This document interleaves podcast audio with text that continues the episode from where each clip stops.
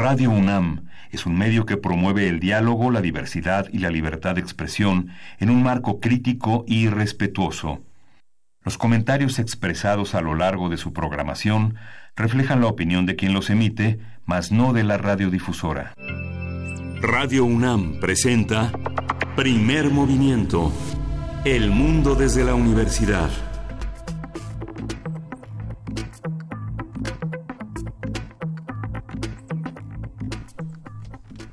Buenos días, hoy es viernes 18 de enero y son las 7.05 de la mañana en esta Ciudad de México. Buenos días, Luisa Iglesias. Buenos días, Miguel Ángel Quemain. Muy buen día a todos los que hacen comunidad con nosotros. Amanecemos con muchas noticias y amanecemos con Berenice Camacho. Buenos días, Berenice. Hola, Luisa Iglesias. ¿Cómo estás, Miguel Ángel Quemain? Así es, amanecemos, amanecemos bien y de buenas también. A pesar de todo y contra todo, pues seguimos aquí en este que además es viernes. Viernes en primer movimiento se sabe, se disfruta porque tenemos, eh, pues hay que darle espacio al ocio. Ya les diremos en un momento más de qué va este viernes en primer movimiento, pero también queremos, no queremos dejar pasar, eh, Luisa Miguel Ángel. Ayer cumplió años nuestra querida Cineteca Nacional. Se eh, cumplió su sí sí sí bravo fanfarria se cumplió su cuadragésimo quinto aniversario. No queríamos dejar de mencionarlo por el referente de cultura pues, de cultura cinematográfica que representa para para esta ciudad para el país también como memoria fílmica de la nación pero también del mundo no las distintas exposiciones ciclos y demás que se han pasado pues cantidad de exposiciones. Ahorita está la de Hitchcock por ejemplo no y sigue la de Hitchcock sigue la de Hitchcock hasta marzo, me parece que va a estar hasta por ahí del 3 de, marzo, la primera semana de marzo va a estar todavía esta muestra que se considera la más grande de este director, del director de los pájaros, de psicosis, en fin, eh, y yo creo que ya le toca a la cineteca eh, que tenga retoños, ¿no? Ya, ya está en edad de tener retoños, ¿para cuándo? la pregunta es ¿para cuándo la Cineteca Nacional Oriente o Norte ¿no? Ya urge, porque por fortuna no, no se dan abasto. Oriente, que sea primero. Bueno, vamos a ver para dónde migra y por supuesto celebrar todo este acto de preservación y, que es una maravilla. Hay muchas aunque, aunque la Filmoteca de la UNAM eh, se fundó en 1960 y un paradigma en la, en la creación de cineclubs en México fue la creación del cineclub del IFAL, donde se forjaron prácticamente todos los críticos de, de cine importantes, este, desde José de la Colina, Paco Ignacio Taibo, este, eh, Jorge Ayala Blanco formó parte de ese, después de ese movimiento, Carlos Monsiváis, José Emilio Pacheco, este, Emilio García Riera, todos ellos se formaron en ese mundo y en la Filmoteca de la UNAM, que es tal vez el, el organismo fílmico de mayor trascendencia este, en, México. ¿Dónde se forman ahora los nuevos lectores, los nuevos escritores, los nuevos cineastas? ¿En qué espacio? Porque, a ver, está Filmoteca, está Cineteca, tenemos una serie de cineclubes importantes en nuestra ciudad, eh, y eso nada más por hablar de la Ciudad de México, porque hay espacios importantísimos en todo el país para seguir hablando de cine. Por eso este viernes vamos a estar hablando de muchísimo cine, eh, eh, trataremos de hablar de cine mexicano y también de, de otras expresiones artísticas que se están llevando a cabo en nuestro país. Si quieren, platicamos un poco de qué va a pasar el día de hoy y, luego regresamos a hablar de ah. cuánta cosa ocurrió en el país, porque qué cosa. ¿Con qué empezaremos? Vamos a empezar con, la, eh, con el programa que tenemos hoy, en este viernes de ocio. El teatro tiene una presencia importante, eh, hay un intercambio generacional a través de esta obra de Nenitas que eh, adaptó Yosafat Aguilar Rodríguez, que la dirige, y Silvia Margarita Dávila Machado, que es actriz, va a estar con nosotros aquí en la cabina. Hasta que se nos hace, lo logramos hacer esta entrevista con Enitas, nos va a encantar. Radioteatro sorpresa, vamos a tener un cuento que esperemos les guste muchísimo, Abadaluf y la calavera. ¿De qué se trata? Ahora lo platicamos. ¿De qué se trata? Y la siguiente también te toca. Te toca eh, por antigüedad y por, y por gusto y por afición. A ver. Luisa, tú, ¿De qué va? ¿De qué va? Uy, bueno, a ver, vamos a estar platicando con Emilio Portes, que es el director de esta película que se acaba de estrenar el fin de semana pasado en, en nuestro país, una película de horror, Está, está muy buena, pero además de todo creo que es importante el, la cantidad de personas que asistieron este primer fin de semana a verla. Creo que tuvo un auditorio lleno en muchos espacios y habrá que celebrarlo y también habrá que preguntarnos qué significa para el cine mexicano el primer fin de semana, la primera semana, por qué es tan relevante. Pero bueno, tendremos mucho más. Tendremos mucho más, estaremos en la nota nacional, pues hablando de, del tema, de uno de los tres temas de la semana, junto con Guardia Nacional y Prisión Preventiva Oficiosa, pues está el tema de la eh, designación del fiscal general de la República. Nos comentará el profesor Marco Fernández, investigador asociado de México Evalúa, especialista en temas de anticorrupción y profesor de la Escuela de Gobierno y Transformación Pública del TEC de Monterrey, del Tecnológico de Monterrey. Un saludo a ellos. Eh, pues de eso, de eso estaremos en nuestra nota nacional y después poesía necesaria. Sí, hay que decir que la terna que mandó ayer Andrés Manuel López Obrador está compuesta por Bernardo Batis, Alejandro Hertzmanero, lleva Verónica de Gibbs, que mencionábamos ayer que tal vez es la fiscal este favorita por varias cuestiones, por su independencia, por su este, distancia pública eh, de Andrés Manuel López Obrador, porque no se reformó el artículo 102 y eso permitirá que eh, el compromiso de esta de esta posible fiscal de eh, convertir una fiscalía que no persiga políticamente a los actores del crimen, sino que ¿Podemos repetir los tres nombres? Sí, Bernardo Batis, eh, Alejandro Gertzmanero y Eva Verónica de Gibbs. De Gibbs, ajá. Uno pensaría que, que Batis podría también ser de los consentidos, ¿no? ¿O no? Es un hombre muy cercano, es un hombre muy cercano Por ser de los Obrador. Pues este Alejandro Gertzmanero está encargado en este momento del despacho de la PGR pero pues por una cuestión también de cuota de género es un desafío que una mujer encabeza esta misión ya él eh, hizo un gobierno de la República, un gobierno eh, imaginario muy interesante en 2006, colocó a Berta Luján como la, este, como la mujer que encabezaría las luchas de la anticorrupción, una especie de fiscal en ese entonces eh, también este, pensado en esos términos. ¿no? Ojalá que, llegue un día, así cruzando los dedos, en que dejemos de llamarlo cuotas y que se vuelva algo natural, el, hecho de, tener paridad de, mujeres y de hombres en, los espacios políticos tan necesarios. Claro, y eso y eso empezará cuando cuando sigamos una vez que pues eh, el esfuerzo se hace cuando se hace la mención también cuando se nombra y eh, precisamente esta arista pues ha tenido presencia esta arista de género esta cuestión de la cuota de género ha tenido presencia en las últimas designaciones. Recordemos también para ocupar el cargo de ministro o ministra pues la terna que se dio en diciembre pasado también fue ahí un componente importante el de género. Y para el que viene en febrero también que se va a ocupar de nuevo otro de los 11 eh, lugares para eh, ser ministro o ministra de, de, la Suprema Corte, pues viene en febrero, perdón, finales de febrero, y también suena por ahí uno de los, pues algún nombre de alguna mujer para ocupar este cargo. Venga, vamos a ver qué pasa con todo esto. ¿Y tenemos más? Tenemos el Cineclub, la que ocupará el espacio de prácticamente de la mesa del día. Es eh, Bandersnach, eh, conversación con José Luis Ortega. Él es fundador y editor de la revista Cinefagia.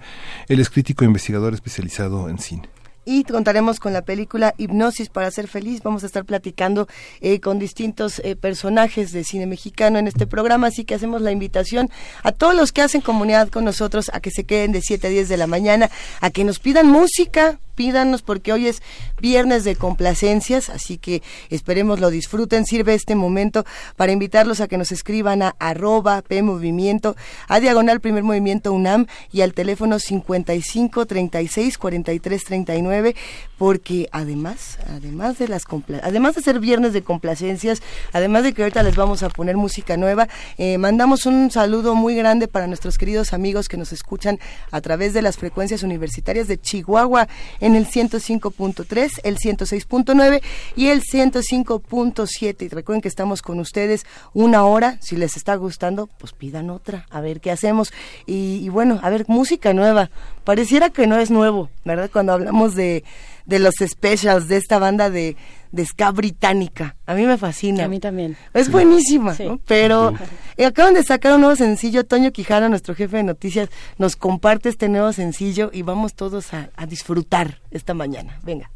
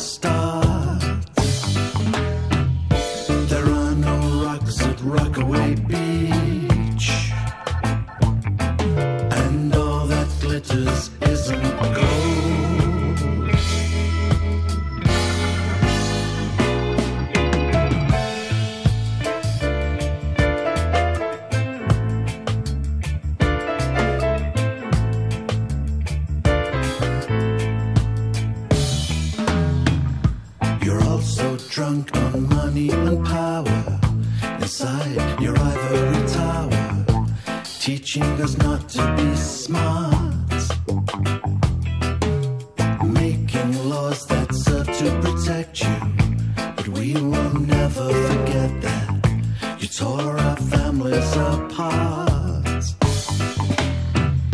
There are no rocks at Rockaway Beach. And all that glitters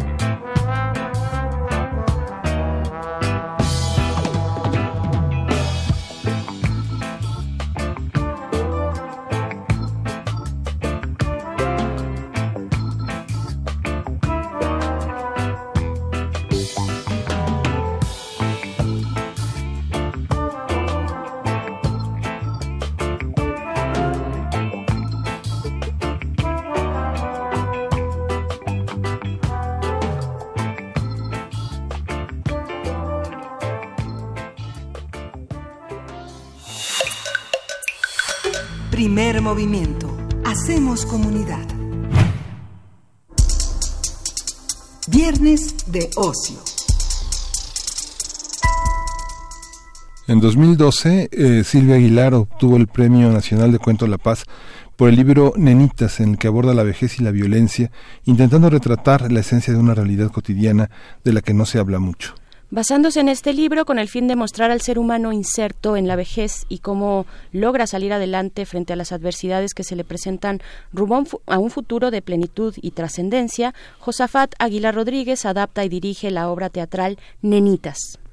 Esta puesta en escena eh, a partir de los cuentos de Silvia Aguilar Seleni le da voz a mujeres de la tercera edad. Voltea a ver un segmento de la sociedad que requiere ser visto y escuchado. La obra se conforma por tres unipersonales que retratan sucesos trágicos de la vida cotidiana de mujeres de distintas generaciones y lo hace de manera cruda, irónica, con ternura y humor.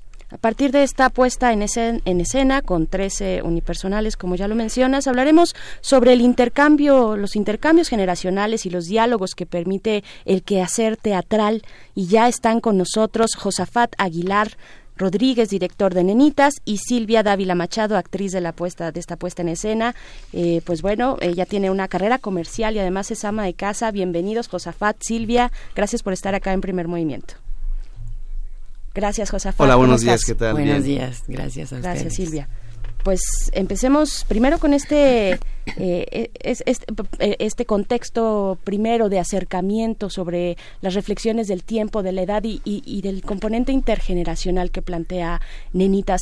Eh, ¿qué, tanto, ¿Qué tanto en estas generaciones nos estamos acercando entre, entre edades? bueno, en este sentido, con las cuestiones de las, de las generaciones y los grupos etarios, te puedo decir que sí es un momento muy particular porque eh, nunca ha habido tantas personas adultas mayores eh, y entonces es necesario eh, generar vínculos intergeneracionales para justo reinsertar permanentemente a este grupo etario a la sociedad, dado que por cuestiones como de jubilación laboral, ¿no? Sobre todo, ha hecho que, que los dejemos a un lado, ¿no? Que pierdan ese rol social proactivo. Claro.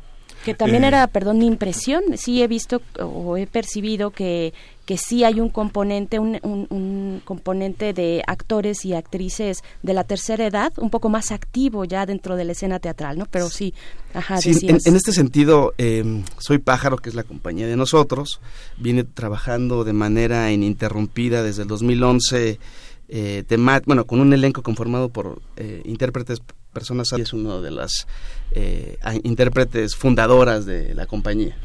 ¿Cómo se fundó la, cómo se, cómo se fundó, cómo se organizó esta puesta en escena a partir de cuántos, actores están integrados por la compañía? ¿Cuántos actores son? Eh, esta es nuestra segunda obra de repertorio. Eh, entonces es más amplio el número de intérpretes que, el, que puntualmente lo de nenitas, ¿no? Entonces, eh, bueno, eso es un factor. Y otro es que la salud y la edad hacen que de pronto pues, estén en la banca algunos, unas, unas ahorita, entren y salen, pero siguen siendo parte del proyecto. Y bueno, nuestra premisa es que, bueno, estas circunstancias familiares o de salud se lo permitan, se vuelven a reintegrar. ¿no? Eh, pero digamos, hoy por hoy, nenitas, son eh, estos monólogos. Empezaron 15, en este momento ahorita tenemos 7 eh, bien por esta cuestión que les mencionamos, de sin entrar en más detalles, como de la salud. Claro.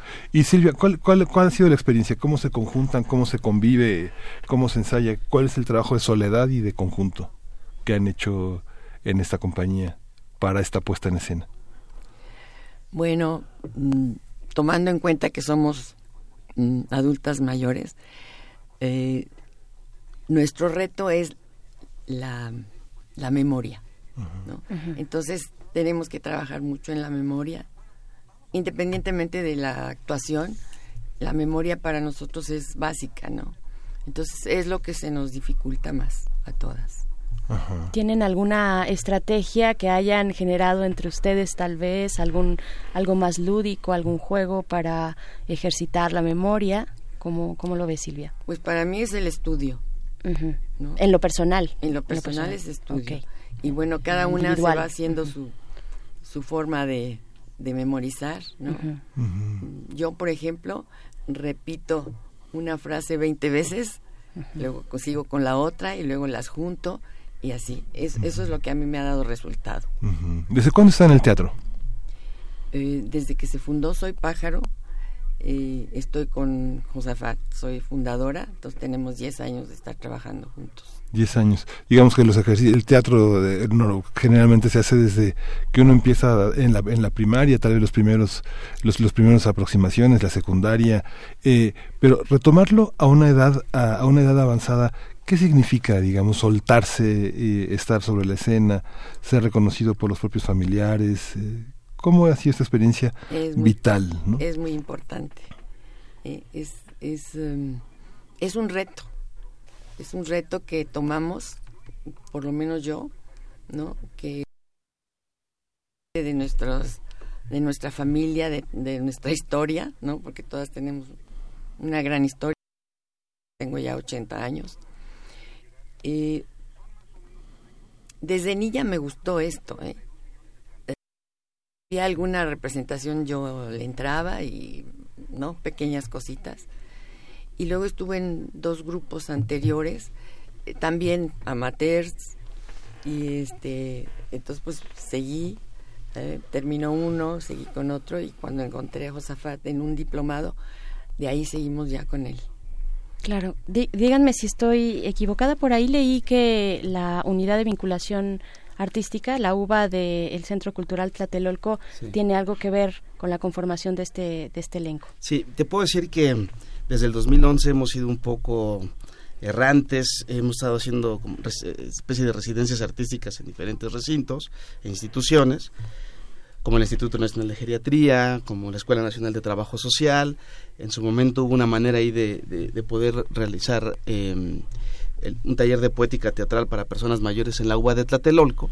Entonces ahí es donde, digamos, eh, empezó a tomar forma Nenitas eh, y lo pude concebir con el apoyo de, jóvenes creadores del, de del FONCA y lo pudimos materializar eh, gracias también a, la beca de fomento y conversión del, Fondo Nacional para la Cultura y las Artes, ¿no? que es lo que hace que pueda ser viable y, y, sobre todo potenciar la vida del proyecto, que son tres, eh, ya, llevamos tres temporadas en la Ciudad de México, eh, llevamos cuatro giras por el, por el país, ¿no? Entonces, eh, pero bueno, sí, esto fue en, en la UBA de Tlatelolco, eh, un espacio de los talleres libres, y bueno, tanta libertad permitió que pudiéramos generar este proyecto con toda la tranquilidad y los procesos de creación que también ellas necesitan para lo que le decía la memoria y esas cuestiones, ¿no? Claro. ¿Cuáles son los temas de, que trabaja en la puesta en escena? ¿Quién es, quién es usted en la escena?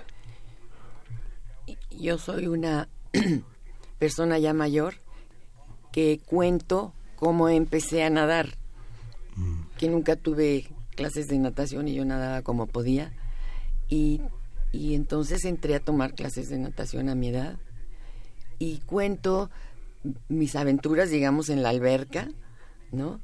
Y el final es un poco trágico, pero tiene mucho humor la, la, historia. Es un cuento que a mí me fascinó porque como yo estoy en, clases de natación, me gustó ese tema y yo lo tomé. Ah, ajá, hacia allá también quería ir, eh, ir si parte del libreto pues se forma de manera vivencial, ¿no? Sí, hay un punto en el cual, respetando la narrativa y la estructura pues, de Silvia Aguilar, ¿no? Seleni, pues, está muy redondo. Era más bien, mi trabajo fue más bien dicho, pues llevarlo al contexto de ellas. Eh, y ciertamente había, como para potenciar la escena, había cosas eh, autobiográficas que muy levemente fuimos metiendo. Eh, y bueno, al final lo que buscamos no es una apología de la violencia, sino todo lo contrario. Queremos cambiar el, la, percepción, eh, eh, el imaginario en la sociedad mexicana sobre cómo percibe la vejez, ¿no? Y relacionarlo más con una, con una etapa de, de crecimiento, de plenitud, de que la gente diga, órale, si quiero llegar a la vejez y quiero llegar con lo mejor posible. Sí, Silvia Aguilar Seleni es una escritora este, del norte, vamos a llamarla así, ella nació en Hermosillo, tiene 45 años, es potentísima, tiene una serie de seis novelas que se llama Coming Out, dedicadas a los adolescentes. Claro. Y este, de esta, esta bisagra entre la, la vejez, que es un tema que en la literatura mexicana. Tú eres un hombre joven, Josafat, Josafat es un hombre joven. ¿Cómo, cómo abordarlo? Hoy, por ejemplo, eh, comentaba con este, el método Kominsky, que es una serie que está en, Netflix, justamente, eh, que ganó varios de los Globe Critics Awards, que es, un, el tema de la vejez. Dos hombres, un empresario, representante de artistas y un viejo maestro de teatro que se dedican a eso. La presencia de la, de la, de la, de la vejez es algo que está... ¿Cómo lo enfrentas tú? ¿Cómo es como director? Eh, enfrentar una movilidad en la escena distinta, una memorización distinta, una solidaridad y una rivalidad entre pares distinta a la que se da entre jóvenes llenos de soberbia, de orgullo. ¿Cómo es aquí? Bueno, mira, es un reto, ¿no? Eh, primeramente, ¿no? Pero también te puedo decir que ya es una cosa de vocación, siempre me ha interesado este tema. Eh, incluso cuando yo estudié literatura dramática y teatro en la UNAM, cuando me titulé, mi tesis fue sobre teatro como herramienta gerontológica. Entonces me ha interesado mucho reflexionar sobre el ser humano inserto en la vejez, ¿no? que además es muy desconocido todo lo que pasa dentro. ¿no? Entonces, eh, ya en los procesos de creación escénica y de dirección de actores, eh, sí se vuelve algo muy peculiar, atípico, ¿no? Y muchas sorpresas porque eh, lo único que comparten muchas veces es la edad y vienen de diferentes entornos, tanto educativos como de, de, todo, de todos tipos. Entonces, ¿cómo hacer permanentemente, o sea, tus líneas de acción tienen que incluir, tienen que, tienen que ser totalmente inclusivas,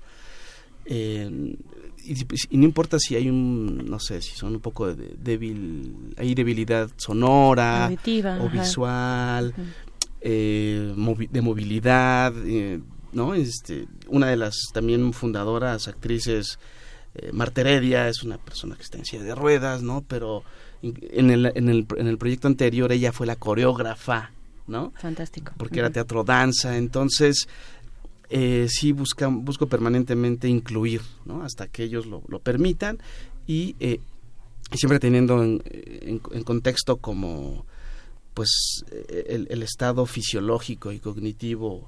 Eh, de, ellos. Y por, los por lo que escucho, incluir estas capacidades como elementos eh, que generan, que aportan, ¿no? que aportan un, un, que le dan un más a, a, la apuesta, que le dan una identidad también, ¿no? En lugar de verlo como cuestiones que te pueden discapacitar, al contrario, potenciarlas y ponerlas en este centro. Me parece bien interesante esto que dices de, de la eh, parte coreográfica, ¿no?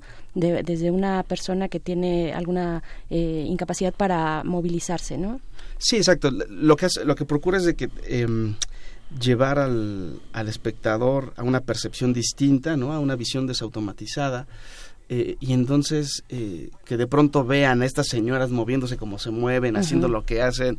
Pues, es muy difícil ver a alguien así en esas circunstancias en la vida cotidiana, que eso es lo que tiene bonito el teatro, que, que te permite potenciar la realidad y llevarlo a circunstancias donde pues en el día a día no sucedería.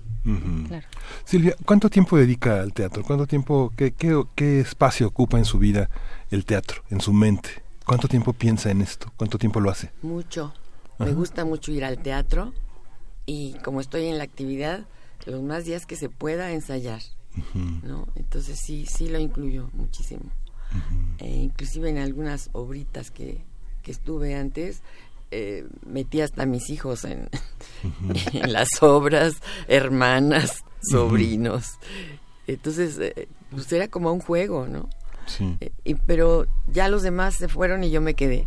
Y me quedé y sigo y sigo hasta, hasta que me muera. ¿Qué le ha dado el teatro? Mucho. Me ha dado satisfacción de saber que, que yo, mm, siendo madre de cinco hijas, eh, hijos, este, pues, esposa, viuda, todas mis actividades de, de ama de casa, que aparte también trabajo como arrendadora, el teatro es algo muy especial. Es, es mi hobby, es, es mi gusto. Entonces sí le dedico lo más que puedo. Bien. Eh, Josafat, eh. ¿tú cómo ves que estamos dialogando en la sociedad? Ya nos adelantabas un poquito al inicio.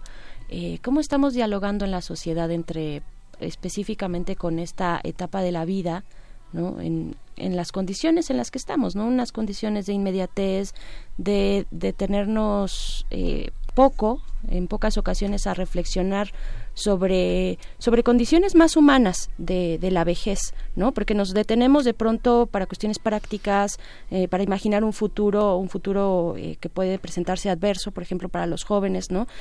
pero sobre las condiciones, digamos, más humanas, más empáticas hacia las personas mayores. ¿Estamos dialogando con, con, esa, con ese momento de la vida? Sí, cada vez más, eh, pero no es todavía suficiente. Eh, la verdad es de que siempre procuro en las actividades eh, gerontológicas, ¿no? académicas, es primero entender que no nos enseñaron a envejecer, es, es absolutamente normal que sintamos cierta cierto rechazo ante eso pero no es justificable, ¿no? Eh, entonces, eh, la sociedad de a poco, o sea, la, geriatría tiene eh, un poco más de un siglo que se, como, disciplina, ¿no? La gerontología tiene como 40 años, que es el estudio de la vejez desde las ciencias sociales y humanidades. entonces, de a poco ha ido la sociedad poniéndole la atención, insisto, no es suficiente todavía, eh, pero bueno, de a poco hemos ido logrando eso y particularmente, digamos, la universidad, la UNAM, ¿no? Ha sido, juega un rol fundamental en el, en el contexto nacional y yo creo que latinoamericano, ¿no? Porque eh, donde he encontrado más ayuda para poder eh, potenciar y generar este proyecto ha sido dentro de la UNAM, ¿no?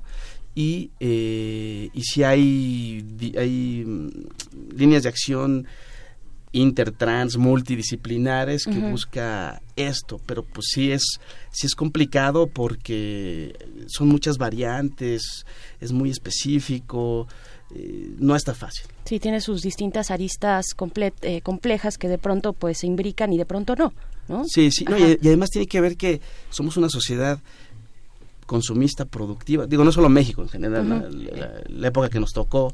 Entonces, todo lo nuevo es in, ¿no? Todo lo, sí, lo nuevo es lo que tiene que ser y, todo lo que es viejo, antiguo, etcétera, eh, pues hay que, hay que desecharlo. Lo obsoleto entre obsoleto, permanentemente tenemos este bombardeo de los medios te venden el coche nuevo, el celular nuevo, el último modelo, todo, todo, todo. La crema antiarrugas. La, crema antiarrugas, ¿no? Entonces, lo que buscamos también es, es, es, erradicar estos prejuicios desde el teatro, sobre los estéticos, ¿no? O sea, hay, gente, los especialistas de la vejez se han clavado mucho en cuestiones demográficas, de salud, eh, ¿no? Pero, bueno, cuando todos nosotros, sin importar la edad, uno va al espejo y se ve, y si uno se percibe esa mañana feo, por así decirlo, bueno, ese día pues ya te lo determinó, ¿no? Entonces, sí es importante ir erradicando eso y buscamos, eh, entre otras cosas con enitas, eh, romper esos prejuicios. Y a pesar, José de que el teatro clásico griego, no sé, Eurípides, Sófocles, este, está lleno de, de, viejos, de viejos poderosos, de viejos débiles, de viejos cómicos. Claro. Séneca, todo el teatro este, latino, ¿no? Shakespeare está lleno de viejos poderosísimos, desde Hamlet hasta el Rey Lear, Aristófanes este, particularmente desde todo este, está, lleno ¿Por, por, qué los, por qué los perdimos bueno aquí una cuestión histórica eh, antes de la revolución industrial eh, eran oficios, ¿no? Y entonces, si tú eras herrero, tú pertenecías al gremio, ¿no? Y entonces te, enseñaban ese oficio, y si el papá herrero fallecía por cualquier circunstancia, el gremio a esa familia lo acogía y lo sacaba adelante. Con la revolución industrial empiezan a llegar este, grandes masas de personas a las estas urbes esas metrópolis o megalópolis ahora y entonces lo único que les interesa es la fuerza física sí. ¿no? entonces hay un desapego humano del individuo se vuelve un objeto más. Sin memoria sin tradición sin costumbres y, de ahí para el real no que, que, en algunas cosas se ha potencializado no este insisto esta cuestión de consumir producir producir. Entonces eh, pues de ahí viene un poco creo yo esa ese rechazo eh, y esos vicios, ¿no? Esas cuestiones que afectan al ser humano. Sí, pues sabe que por ejemplo el Quijote en nuestra tradición es un hombre es un hombre en permanente renacimiento, ¿no? Totalmente. Reestructurándose todo el tiempo. Todo el tiempo. A pesar de su edad y de sus dificultades para cargar el peso de las armaduras que son recuerdos, prejuicios, este, modos de ver, modos de ver el mundo muy muy anticuados, ¿no? Totalmente. Totalmente. Muy bien, pues háblenos, eh, ¿Dónde los vemos? sí, ¿dónde los vemos? ¿Quiénes están en el elenco? No sé si tengan aquí este, la posibilidad de mencionarlas y tengas eh, todos los nombres de... Bueno, mira, ahorita, híjole, sí, son, se, me va una y ya no me, exacto, me, van a dar pamba. sí, sí, sí, sí. no, no, no, este, pero bueno, si quieres, di el recinto y los horarios, por sí, favor. Sí, sí, ya, por favor, dinos. Bueno, estamos en el Museo Universitario del Chopo, jueves y viernes a las 8 de la noche, eh, sábados a las 7 y domingos a las 6. Perfecto. Es entrada general, 100 ah, pesos, hay su estamos descuento. actuando siete personas, ¿no? aunque somos más, pero ahorita por, por muchas cuestiones uh, han estado en stand-by las demás. Entonces, eh, pues somos este Leona, Alma, eh, Celia, María Luisa, Graciela, Alma, Alma y yo, Silvia. Eh, estamos actuando ahorita siete. ¿Cuánto dura? ¿Cuánto dura? Alma, por yo, yo, yo, voy a hacer aquí este para para que no se quede una fuera. Leona, Alma, Celia, María Luisa, Graciela, tú, Silvia y falta alguien más. Son siete.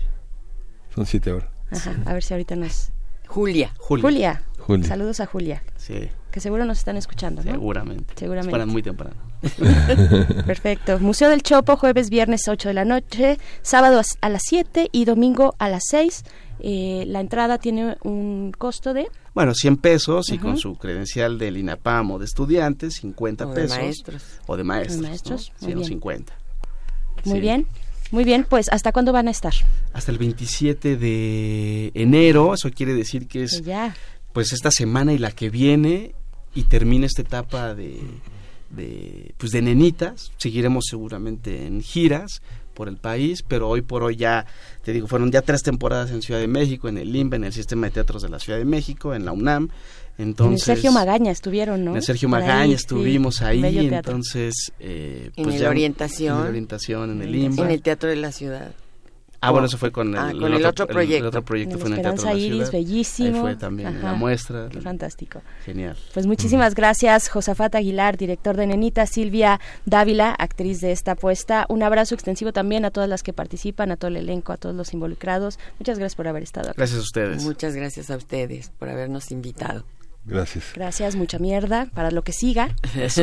Y, y, bueno, comentábamos hace algunos eh, días, justamente Lenita estaba pendiente entre nosotros eh, este trabajo de Silvia Aguilar Seleni, que bueno, no es muy popular en el centro del país, pero es una celebridad en el, en el norte. Ella coordina la Casa Octavia, que es una residencia para escritoras en El Paso, Texas es una es, es un proyecto muy importante muchas muchas personas de muchas personas de todas las edades sobre todo pero esos extremos adolescentes y personas eh, mayores de 65 70 años están en ese en ese territorio bueno recuerda a nuestra Doris Lessing con el libro de, las abuelas cuatro cuentos mm. dedicados a la audacia de la de los últimos días de la vejez que sabe renacer ¿no? y reordenarse sí incluso digo brevemente eh, Silvia, este libro de nenitas en algunos estados del país, sobre todo en el norte, están insertos dentro de la como la lista de, literatura infantil.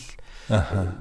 Obligada. Pues obligada, sí. Bueno, no obligada, ¿no? Pero sí, pero que hay que leer porque es un se tiene que leer. Y la verdad es que sí recomiendo a la, a la audiencia que se acerquen a su lectura porque tiene una manera quirúrgica de, describir eh, estos personajes femeninos sobre todo a los niños, y como está en la frontera, en, vive en El Paso, entonces permanentemente ve a México desde, desde, desde, desde, la adentro y el afuera. Pues gracias, Josafat. No, ¿de qué? Bueno, nos vamos a ir con música. Vamos, vamos a ir que, con, con, un hombre que sabe de la fraternidad y que sabe de la comunidad, que es Pablo Estinto y que tiene una complacencia con Belafonte. Vamos a escuchar Epic Aris y aprovechamos para felicitar por su cumpleaños a su hermano. Felicidades al hermano de Pablo Extinto.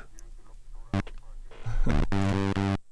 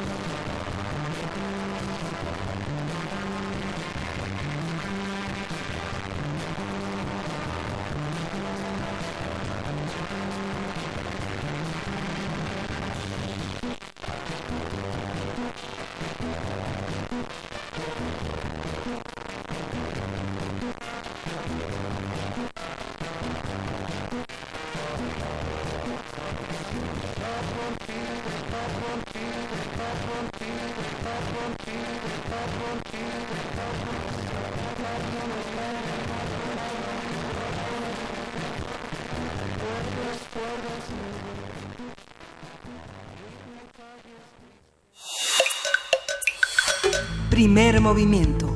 Hacemos comunidad.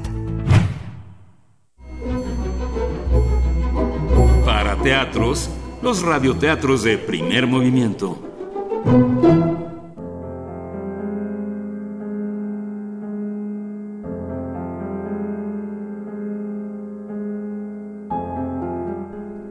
Abad Alfao y la Calavera, de Manuel Jesús Troncoso de la Concha, versión de Silvia Nolasco ilustrado por Aurelio Crisanti, en Cuentos de Espantos y Aparecidos, Ediciones Secaré, Banco del Libro.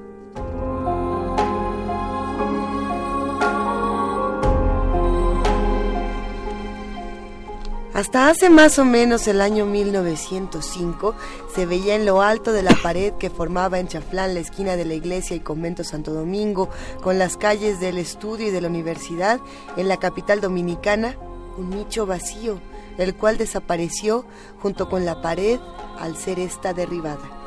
No siempre estuvo vacío ese nicho. Había dentro, colocada sobre un pequeño soporte de hierro, una calavera, visible durante el día por gracia de la luz solar y de noche por la de un farolito de aceite que colgaba desde lo alto y era encendido siempre al toque del ángelus vespertino. Debajo, como expresiones salidas de boca de calavera, se leía en una tosca lápida en caracteres ordinarios de color negro, borrosos, Oh, tú que pasando vas, fija los ojos en mí, cual te ves yo me vi, cual yo me veo te verás. Transcurrió mucho tiempo sin que la calavera ni el verso escrito sirvieran para llamar la atención pública, hasta una noche en que un vecino en momentos que se dirigía a su casa sintió un ruido proveniente de la calavera y poniendo ojos en esta, los ojos observó que se movía, inclinándose hacia adelante o de un lado a otro, como diciendo, sí, sí, no, no. Visto lo cual, se dio a correr hasta llegar a su morada. La calavera, que ni merecía ya la mirada indiferente de quienes pasaban, se convirtió.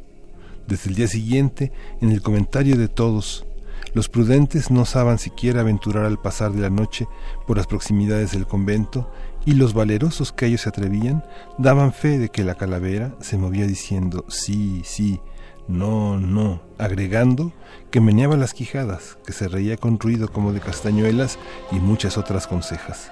De día, la calavera permanecía quietecita. Por esto, el encargado de encender o apagar el farolito hacía esta operación en horas de la tarde o de la mañana. La cosa era de noche. Los que vivían por allí, para llegar a su casa, hacían un rodeo para librarse de la vista de esa calavera. Ni siquiera osaban aproximarse las patrullas militares a esa esquina de miedos. Cierta noche, desafiando su propio temor, una de ellas marchó en esa dirección, y cuando vio el meneo de la calavera huyó despavorida sin parar hasta el mismo portón de la fortaleza. Contaba Abad Alfao entonces, 19 años, y era subteniente del batallón que guarnecía la plaza de Santo Domingo. Se hallaba de servicio la noche en que la patrulla corrió por temor a la calavera y su contrariedad fue muy grande. A la siguiente noche supo que otra patrulla había hecho un rodeo para evadir el maleficio de la esquina y su contrariedad fue mayor. Se va a acabar esa música. o no me llamo Abud Al-Fau. Al día siguiente se proveyó de una escalera de las denominaciones de tijeras y aguardó la noche. Más o menos a las once, llevando en la diestra, se encaminó al lugar que era causa de los espantos, acompañando a dos soldados. Apenas se hallaban los tres a unas diez varas de la calavera, comenzó el remeneo. Pongan la escalera delante de la esquina. Ordenó antes de que el miedo incapacitara a sus acompañantes. Espada en mano empezó a subir. A medida que ganaba más peldaños, el movimiento de la calavera hacia adelante y los lados se volvía más violento. Ya el subteniente acercándose, la calavera parecía querer girar sobre sí, mientras en su interior salían unos chirridos agudos. Pero el joven oficial seguía imperturbable. Ahora tan cerca del nicho que podía alcanzarlo con los dedos, apoyó con fuerza los pies en un peldaño mientras se agarraba con la izquierda del más alto, echó atrás su cuerpo y levantando la espada le asestó a la calavera dos cintarazos que le hicieron dar varias vueltas.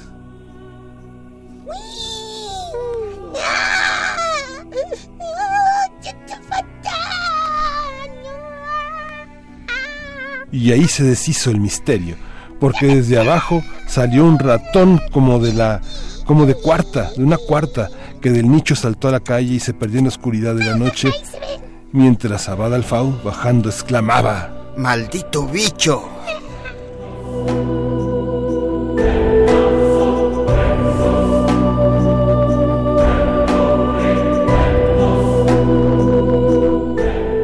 Abad Alfau y la calavera, de Manuel Jesús Troncoso de la Concha, versión de Silvia Nolasco, ilustrado por Aurelio Crisanti, en Cuentos de Espantos y Aparecidos, Ediciones Ecaré, Banco de Libro.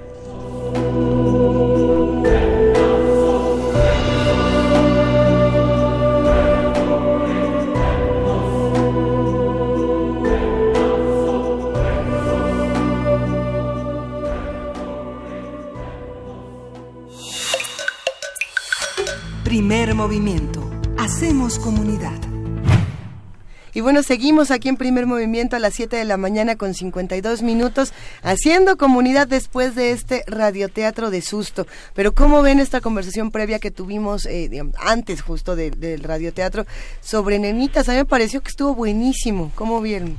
Sí, el teatro por sus poderes primigenios eh, nos, nos transforma, nos da la sensación de lo artístico para quienes no eh, lo hacen profesionalmente, para quienes no lo hacemos profesionalmente, encarnar los fantasmas de Shakespeare, de Cervantes, del teatro clásico, pues es verdaderamente una, una experiencia este, sobrenatural una experiencia sobrenatural. Sí, ¿no? A ver si vienen Shakespeare y Cervantes a acomodar un poco a la Cámara de Diputados o a la de Senadores, a ver qué tipo de experiencias tendríamos por allá con las discusiones que se tienen. En... le jaló la mano a Pablo Gómez.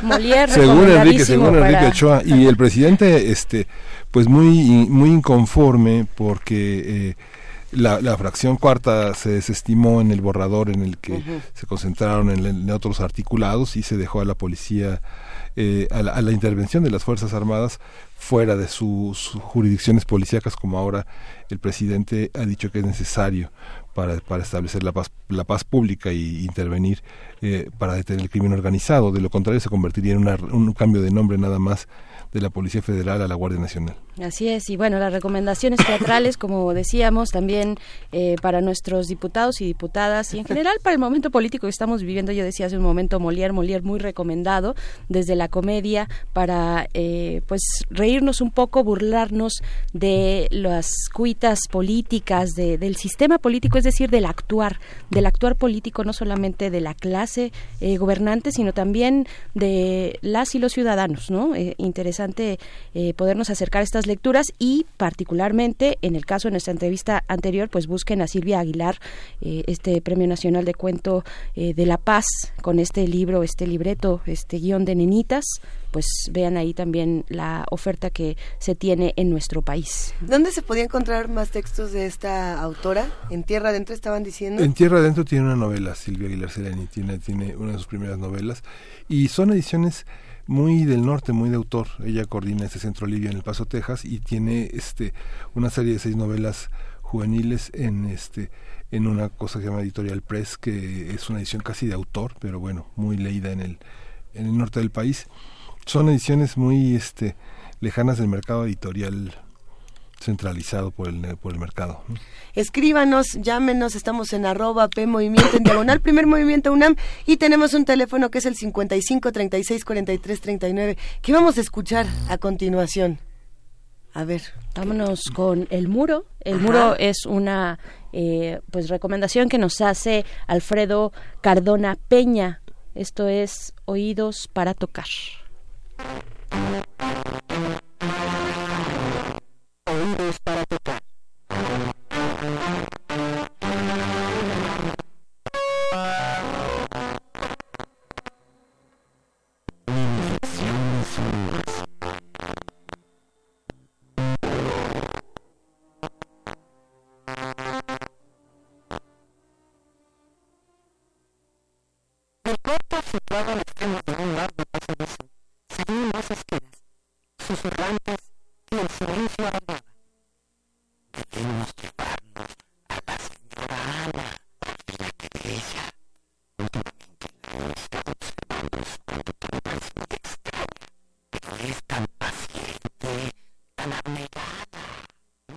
Lamentablemente suena muy mal este audio que teníamos por acá.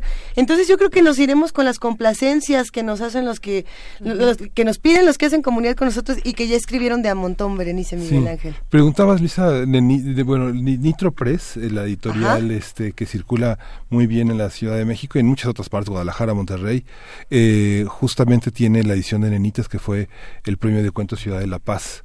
Fue una coedición que rápidamente ellos tomaron y bueno, es lo que más se consigue, porque lo demás, pues realmente tiene una editorial que se llama Voces del Desierto, que pues que ahora sí que circula en el desierto, son es difícil encontrar, difícil encontrar.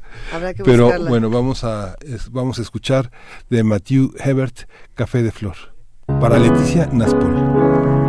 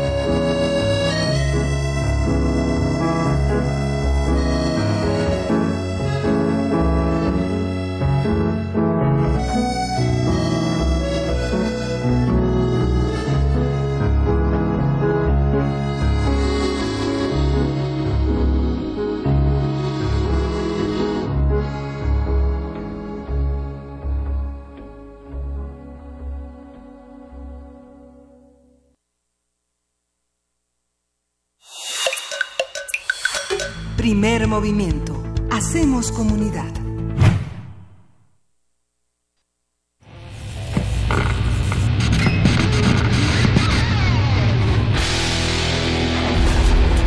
Por cortesía de cuando el rock dominaba el mundo, un minuto de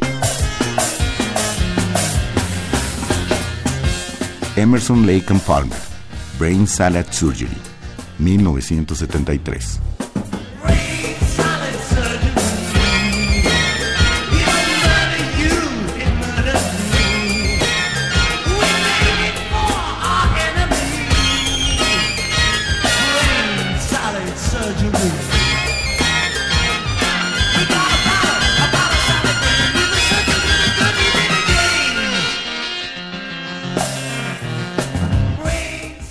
Todos los viernes a las 18.45 horas por esta frecuencia. 96.1. Radio UNAM, Experiencia Sonora.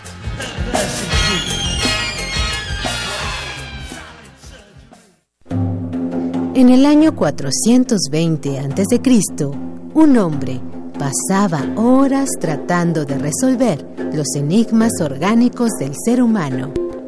Hoy, gracias a él, lo último sobre investigación y salud llegará a tus oídos. Hipócrates 2.0. Investigación y vanguardia en salud. Escucha esta serie coproducida por el Programa Universitario de Investigación en Salud y Radio UNAM todos los martes a las 18 horas por el 96.1 de FM. Radio UNAM, Experiencia Sonora. La fortaleza de los mexicanos está en la unión, porque somos uno cuando se trata de ayudar a los demás, de darle lo mejor a nuestras familias y de trabajar para que a México le vaya bien. Gracias por tu confianza. Hoy queremos decirte que tu bienestar es lo más importante para nosotros. Por eso nos vamos a esforzar cada vez más. Ese es nuestro mayor compromiso y lo haremos con responsabilidad y un profundo amor por México. PRI. El antiguo colegio de San Ildefonso la exposición Nacimiento, Miradas en el Tiempo. Reúne más de mil figuras de barro elaboradas por el artesano veracruzano Felipe Nieva en la primera mitad del siglo XX. Las piezas son personajes bíblicos como Adán, Eva, José, María, Jesús, San José pidiendo posada, el nacimiento del niño Jesús y los Reyes Magos. Nacimiento, Miradas en el Tiempo se puede visitar en el antiguo colegio de San Ildefonso, centro histórico de la Ciudad de México. La revista de la universidad en radio. Te invitamos a escuchar esta serie, donde cada mes diferentes personalidades se darán cita para dialogar sobre los conceptos a los que se enfrenta día con día el ser humano. Música, extinción, revolución, palabras. Cada tema será abordado desde la visión de nuestro invitado semanal. Dialoga con nosotros todos los jueves a las 16 horas por el 96.1 de FM en el papel, en la pantalla, en las ondas y en la web. La revista de la universidad abre el diálogo en Radio UNAM. Experiencia sonora.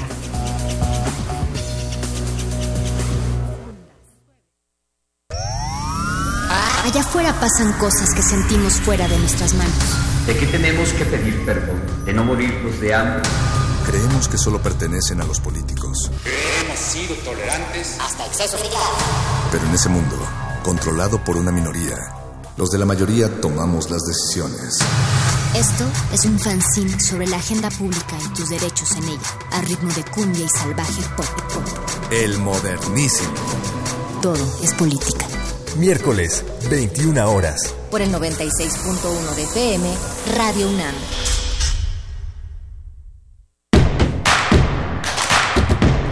Queremos escucharte. Llámanos al 55 36 43 39 y al 55 36 89 89.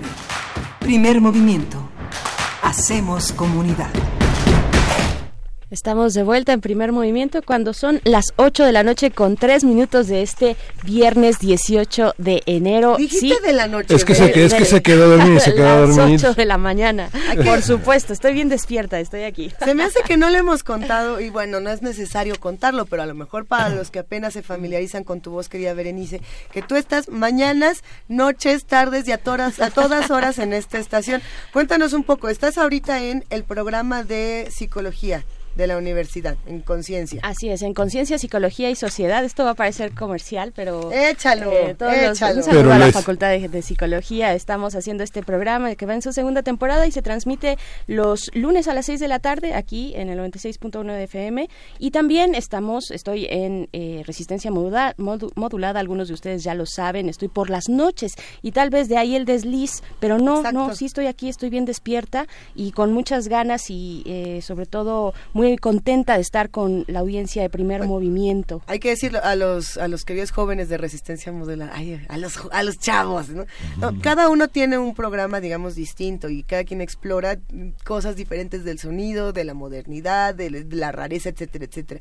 Pero tú estás en una parte muy interesante de derechos humanos para resistencia modulada. Así es, es la sección. Es esa sección de temas públicos, de derechos humanos también, eh, pues digamos todos los eh, también la agenda pública digamos no es esta parte coyuntural eh, que cubre esa sección que se llama el modernísimo los ocho los, sí todos los miércoles a las nueve de la noche también a través del 96.1 de FM una de las distintas secciones que abordan temas diversos de la resistencia esta barra dirigida esta barra nocturna de Radio UNAM dirigida a los jóvenes y a los no tan jóvenes no a los oídos jóvenes lo dejamos ahí. Es ya te están haciendo guasa por acá, dice Andrea González, le mandamos un abrazote. ¿Qué pasó, señorita Berenjena? Saludos, las 8 de la mañana. Y a ver, por aquí eh, todos se están mandando abrazos, saludos, por supuesto ya están pidiendo complacencias. Están pidiendo Love Gone de, de Kiss, que va a venir a México en el Domination Fest, que bueno, es como una suerte de eh, como lo que pasó ahora que ya no hay Not Fest, bueno, ahora hay Domination Fest y también es de metal. Eh, hay muchas peticiones de metal, igual y no las ponemos hoy, no sé si vaya a dar tiempo porque ya hay muchas, pero si no me equivoco hoy es viernes, Sí, es viernes hoy, porque uno ya vive en, en, la masa. Hoy es viernes de metálisis, ¿verdad? sí, claro, a las 8 de la noche, con el perro muchacho. Entonces, si, a lo mejor tienen alguna petición metalera que no, no, no dio tiempo de, de, escuchar en primer movimiento, a lo mejor se puede volver a retomar en la noche. No sé, porque a lo mejor ya tiene un programa el perro muchacho muy apretado, porque le escriben mucho y le piden muchas canciones, pero bueno, hay mucho que hablar de metal en esta ciudad, muchas cosas que están ocurriendo. Eh, tenemos más todavía, tenemos nota nacional y tenemos nota del día, así que venga de ahí para hablar de cine de horror. Primer movimiento. Hacemos comunidad. Nota del día. Dirigida por Emilio Portes, eh, escrita por Luis Carlos Fuentes y protagonizada por Joaquín Cosío y Tobin Bell, Belzebut es una historia sobre procesiones y exorcismos que, forma, que, se, que toma forma en el terreno de la época actual, en medio de la frontera entre Estados Unidos y México. Se trata de la primera cinta de terror de 2019 hecha en México y ya ha recibido buenas críticas. De acuerdo con algunos comentarios sobre la película, el, mérito de Belzebú es su osadía al tocar temas controversiales. Sí, bueno, tiene unas escenas brutales. Desde la primera escena uno sabe que va a ser brutal. Eh, tiene esta simbología religiosa como móvil y el retrato de una violencia demoledora a la que nos hemos insensibilizado. Y para conversar sobre la película, cómo se construyó, cómo concebir el terror en un contexto como el mexicano, está con nosotros Emilio Portes, él estudió cine en el Centro de Capacitación Cinematográfica y Belzebut es su cuarto largometraje y su primera película de terror. Buenos días, Emilio, ¿cómo estás? Cuéntanos todo sobre Belzebut. O, o casi todo. Si te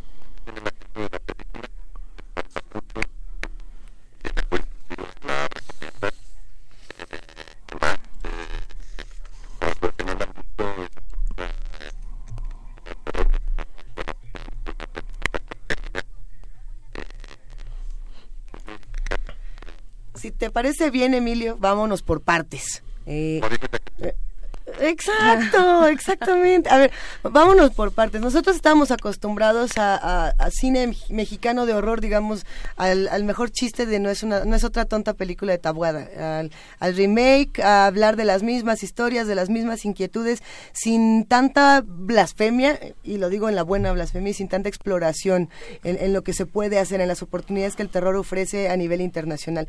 ¿Cómo eh, discutiste tú con estas ideas y cómo se te ocurre, junto con Luis Carlos Fuentes hacer algo que sí es completamente diferente a lo que estamos acostumbrados.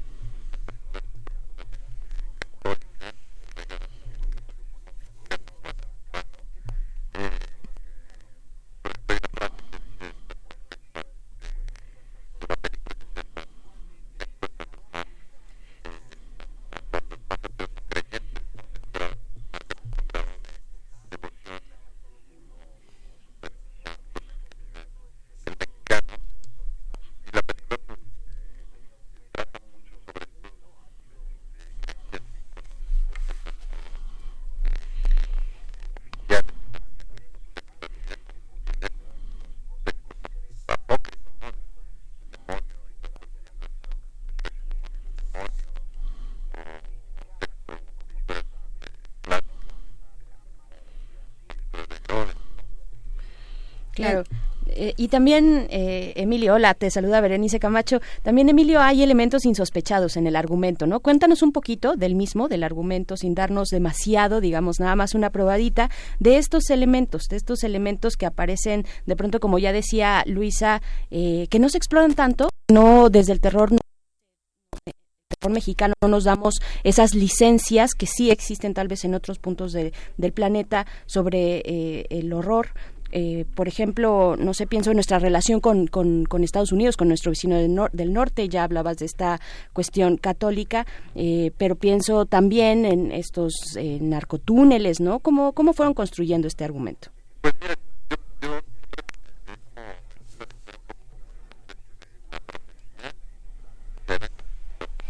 Exacto.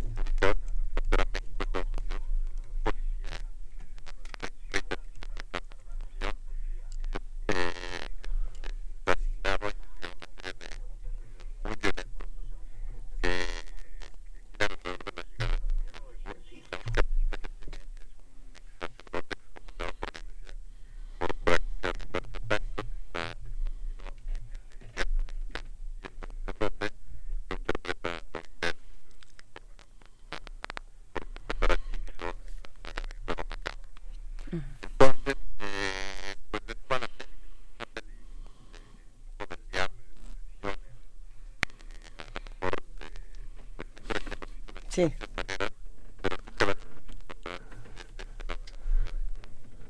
Y, que además tiene eh, elementos muy divertidos. No es lo mismo pensar en Seven con eh, Brad Pitt y Morgan Freeman a sacar este par de punks que son Joaquín Cosí y José Sefami. Que son, eh, además, son emblemas, digamos, de lo que nosotros entendemos por personajes fundamentales del cine mexicano en la actualidad. Ajá.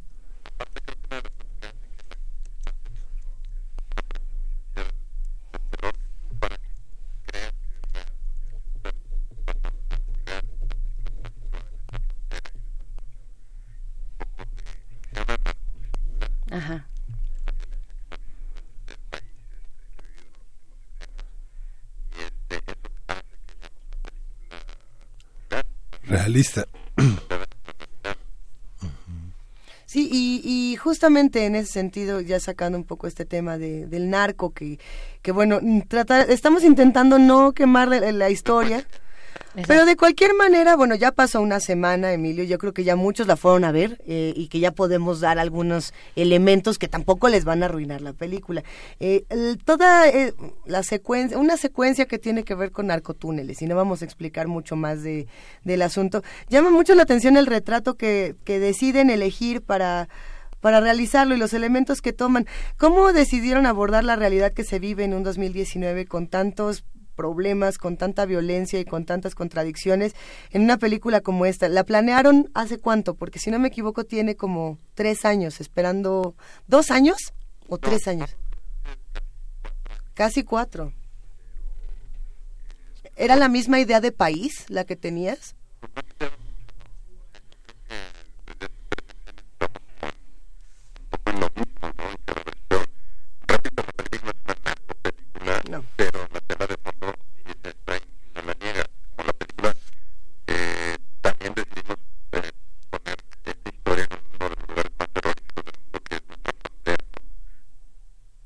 Claro, y bueno, también anotar que sí, efectivamente, 2000, 2015, 2014, 2015 fueron años eh, muy complicados, muy complejos en estos en estos temas de, de violencia, no, de inseguridad de nuestro país. Bueno, de este Ayotzinapa 2014, vaya, cómo cómo fueron tejiendo y, y, leyendo esto y qué tanto les representa en este momento también. Pues mira, la película,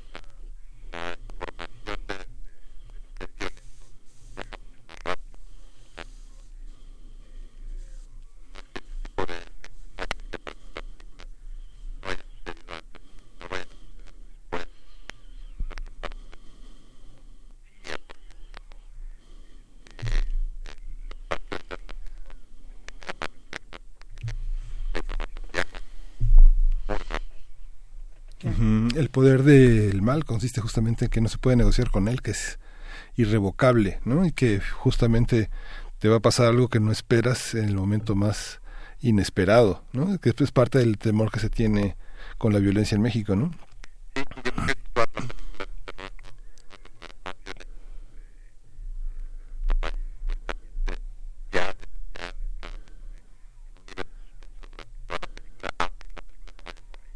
Sí, y que nadie te puede defender a menos que sea una fuerza tan poderosa como la del mal, ¿no?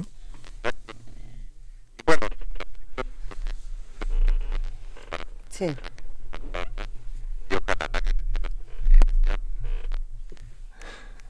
Hay una, una escena Hijo, bueno, pues sí vamos a tener que dar el spoiler, ni modo. Bueno, a, las ver, orejas si no la han visto. Si el equipo de producción no la ha visto, no lo damos. ¿Quién ya la vio?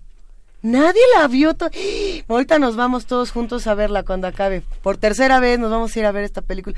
No, entonces no lo decimos, pero bueno, hay un, un guiño interesantísimo, Emilio. Yo no sé si fue a propósito o no, y también quería preguntártelo, sobre eh, la relación entre el diablo y la iglesia. Cuando tenemos un personaje que es, eh, es Fabregat, Conde Fabregat, Carlos Fabregat. Ah, Carlos Fabregat, que aparte, Conde Fabregat. Ajá. Es muy divertido él. Uh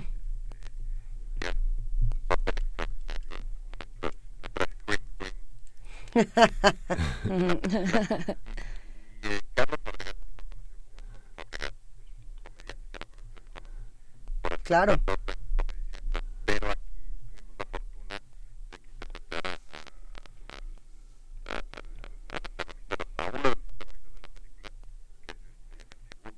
Justamente.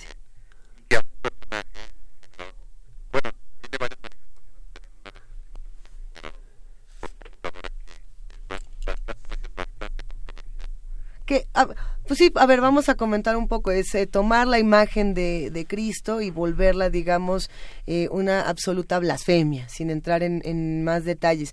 ¿Cómo te fue con esa escena y cómo qué reacciones has tenido? Porque muchos cuando fuimos a la premier dijimos, ah, hijo, esto lo va a meter en problemas. ¿Quién sabe cómo Emilio y Conde van a poder eh, responder a esto o no? O si o si no les metió ningún problema, cuéntanos qué pasó ahí. Pues mira, lo que nos ha pasado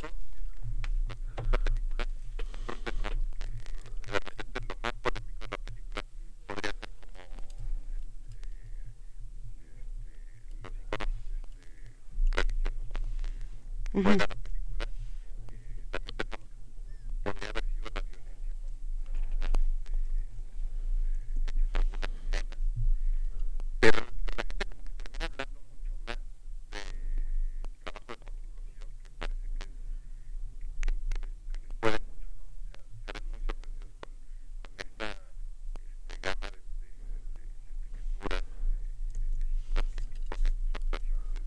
Por supuesto.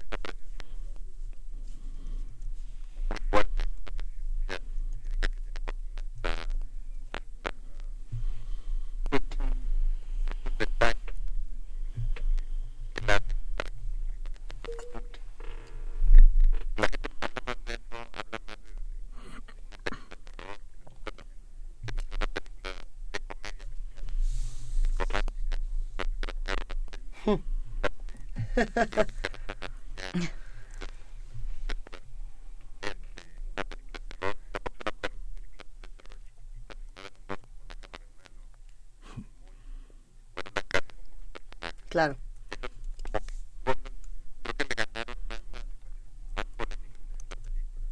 Claro. Y, bueno, ahora, ahora que hablas de Cosío, precisamente, pues también háblanos de cómo fue la construcción de este personaje. Un personaje, eh, yo supongo, complicado de armar, ¿no? El personaje de Manuel Ritter, este investigador, ¿no? Tenemos una serie de investigadores icónicos en la literatura, por lo menos mexicana, ¿no? Que persiguen el crimen. ¿Cómo, cómo les fue eh, en, en, su construcción, en, darle ese perfil, ese diseño a este personaje Manuel Ritter? Ritter?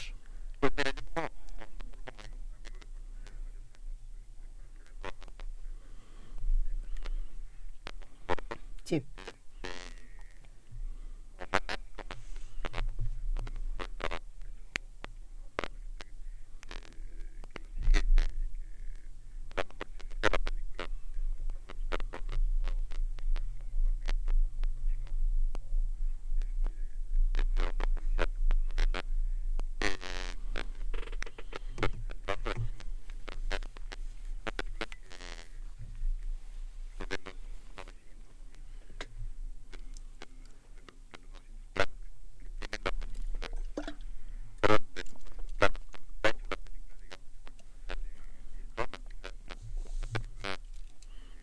Sí.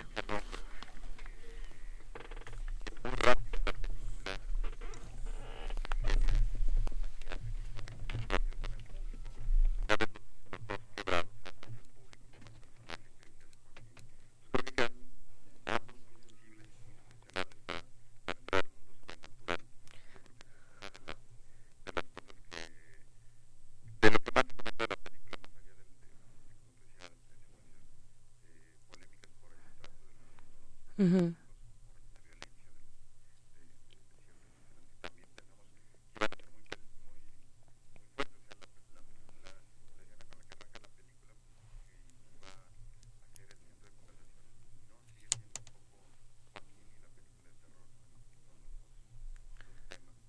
Claro.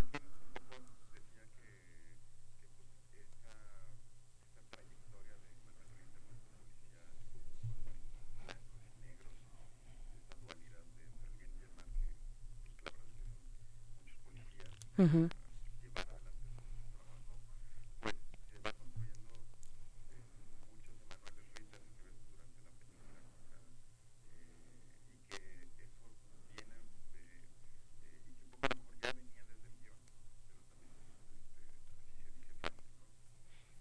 Sí, eh, sin, sin el guion no tendríamos una historia tan interesante como esta. Eh, hay, muchos que dicen, bueno, pues sin guion no hay película, eh, pero creo que es un ejercicio en donde se nota que hubo un trabajo en equipo de muchos años, Emilio, y muy, muy bien construido, no solamente para los que les guste este género, sino para todos los que les guste el cine y para los que se quieran ir a sentar a, adentrarse a una aventura verdaderamente divertida y que además si te enchina en dos que tres momentos el, el pellejo. Esta primera escena que mencionas o esta primera secuencia donde eh, sí y ya, ni modo para contárselo un poco, todos nos podemos identificar con una tragedia como una masacre de niños. No creo que todo, no hay persona que no eh, sea sensible a, a, esta a esta escena, a esta tragedia que además se vive constantemente en nuestro país, así que sí es algo que, que nos toca de lleno y bueno, de ahí para adelante creo que hay muchísimas preguntas, por ahí ya están nos, nos estaban preguntando si había, si iba a haber secuela, si no iba a haber secuela, que qué significaba la escena del final. Ya te imaginarás porque bueno, estás recibiendo muchas preguntas sobre lo que lo que vimos, pero cuéntanos un poco cómo te fue en este primer fin de semana. Eh, ¿Cuántas personas se supone que tienen que entrar a una sala para que esto sea considerado un éxito? ¿Por qué, de, ¿por qué el cine mexicano eh, corre tanto riesgo en este primer fin de semana? Pues mira,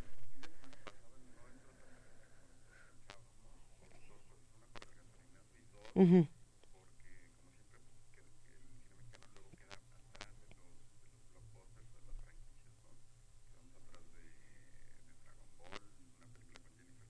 Sí.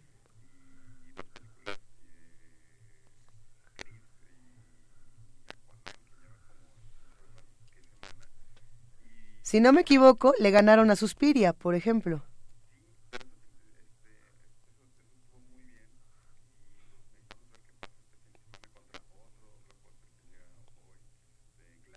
Uh Claro.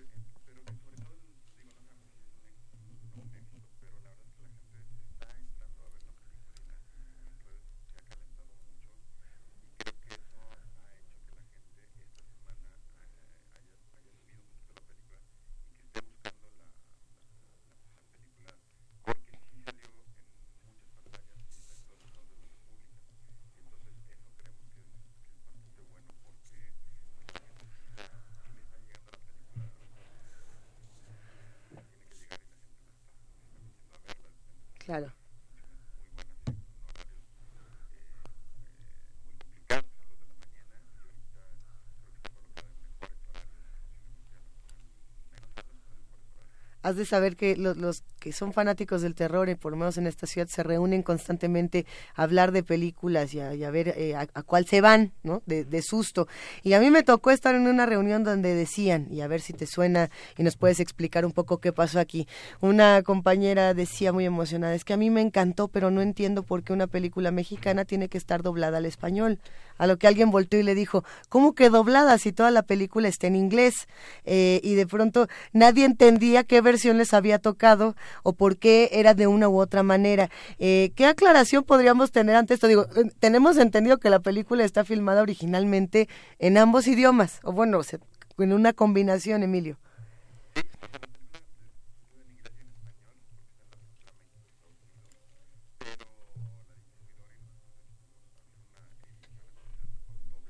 Bien.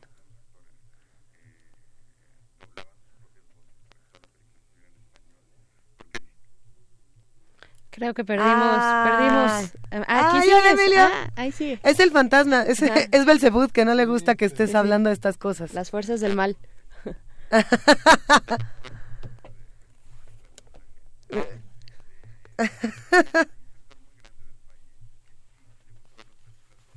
claro.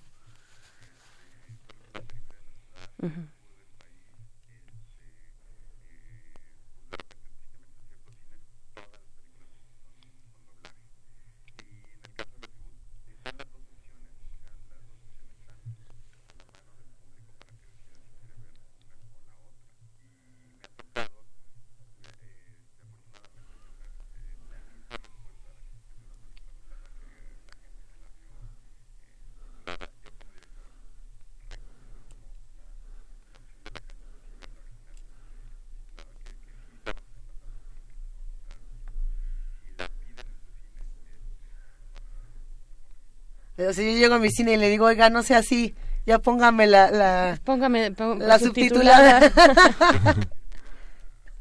Órale. Mm, mira. Excelente.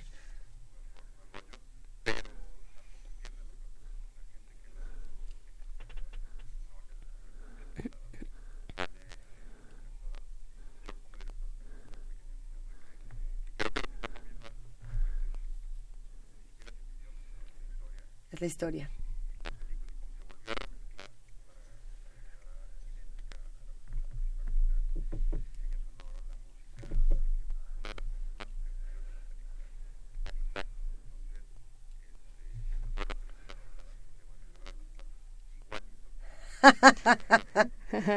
Ay, Emilio, pues muchísimas gracias. Eh, pero, para todos los gustos hay, ¿no? Que es lo importante y que también yo creo, supongo que nos podemos acercar a las páginas, a, los sitios eh, digitales de las de, los distintos cines eh, comerciales y demás para para ver cuál está subtitulada y cuál está doblada al español, ¿no? También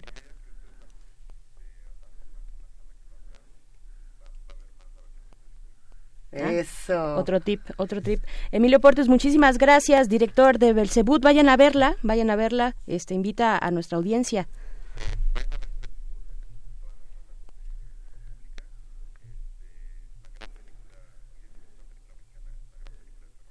Eso.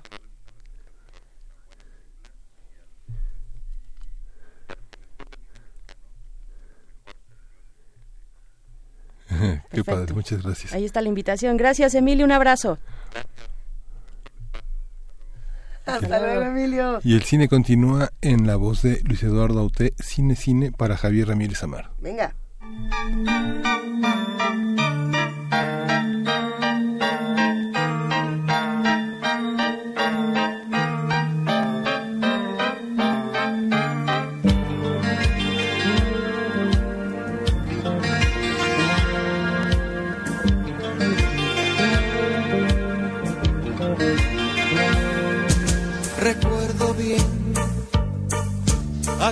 Aquellos cuatrocientos golpes de Truffaut y el traveling con el pequeño deserto Antoine Duanel, playa a través, buscando un mar que parecía más un paredón.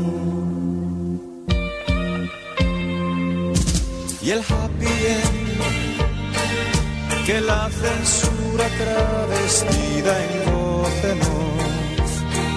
sobrepusiera al pesimismo del autor, nos hizo ver que un mundo cruel se salva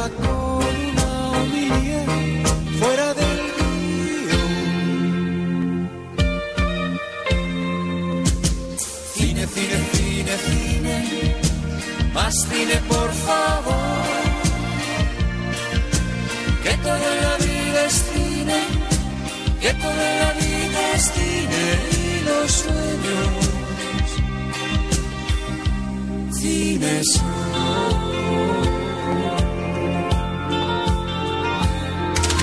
Al fin llegó el día tan temido más allá del mar los grises de Henri. Cuánta razón tuvo el censor. Antoine Duanel murió en su domicilio conyugal. Pido perdón por confundir el cine con la realidad no es fácil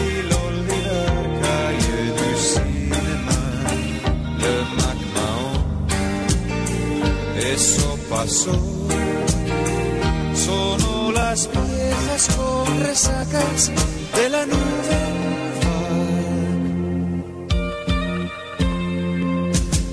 Cine, cine, cine, cine, más cine por favor. Que todo la vida es cine, que toda la vida es cine y los sueños, cine son. Cine, cine, cine, más cine por favor. Que toda la vida es cine, que toda la vida es cine y los sueños, cine son.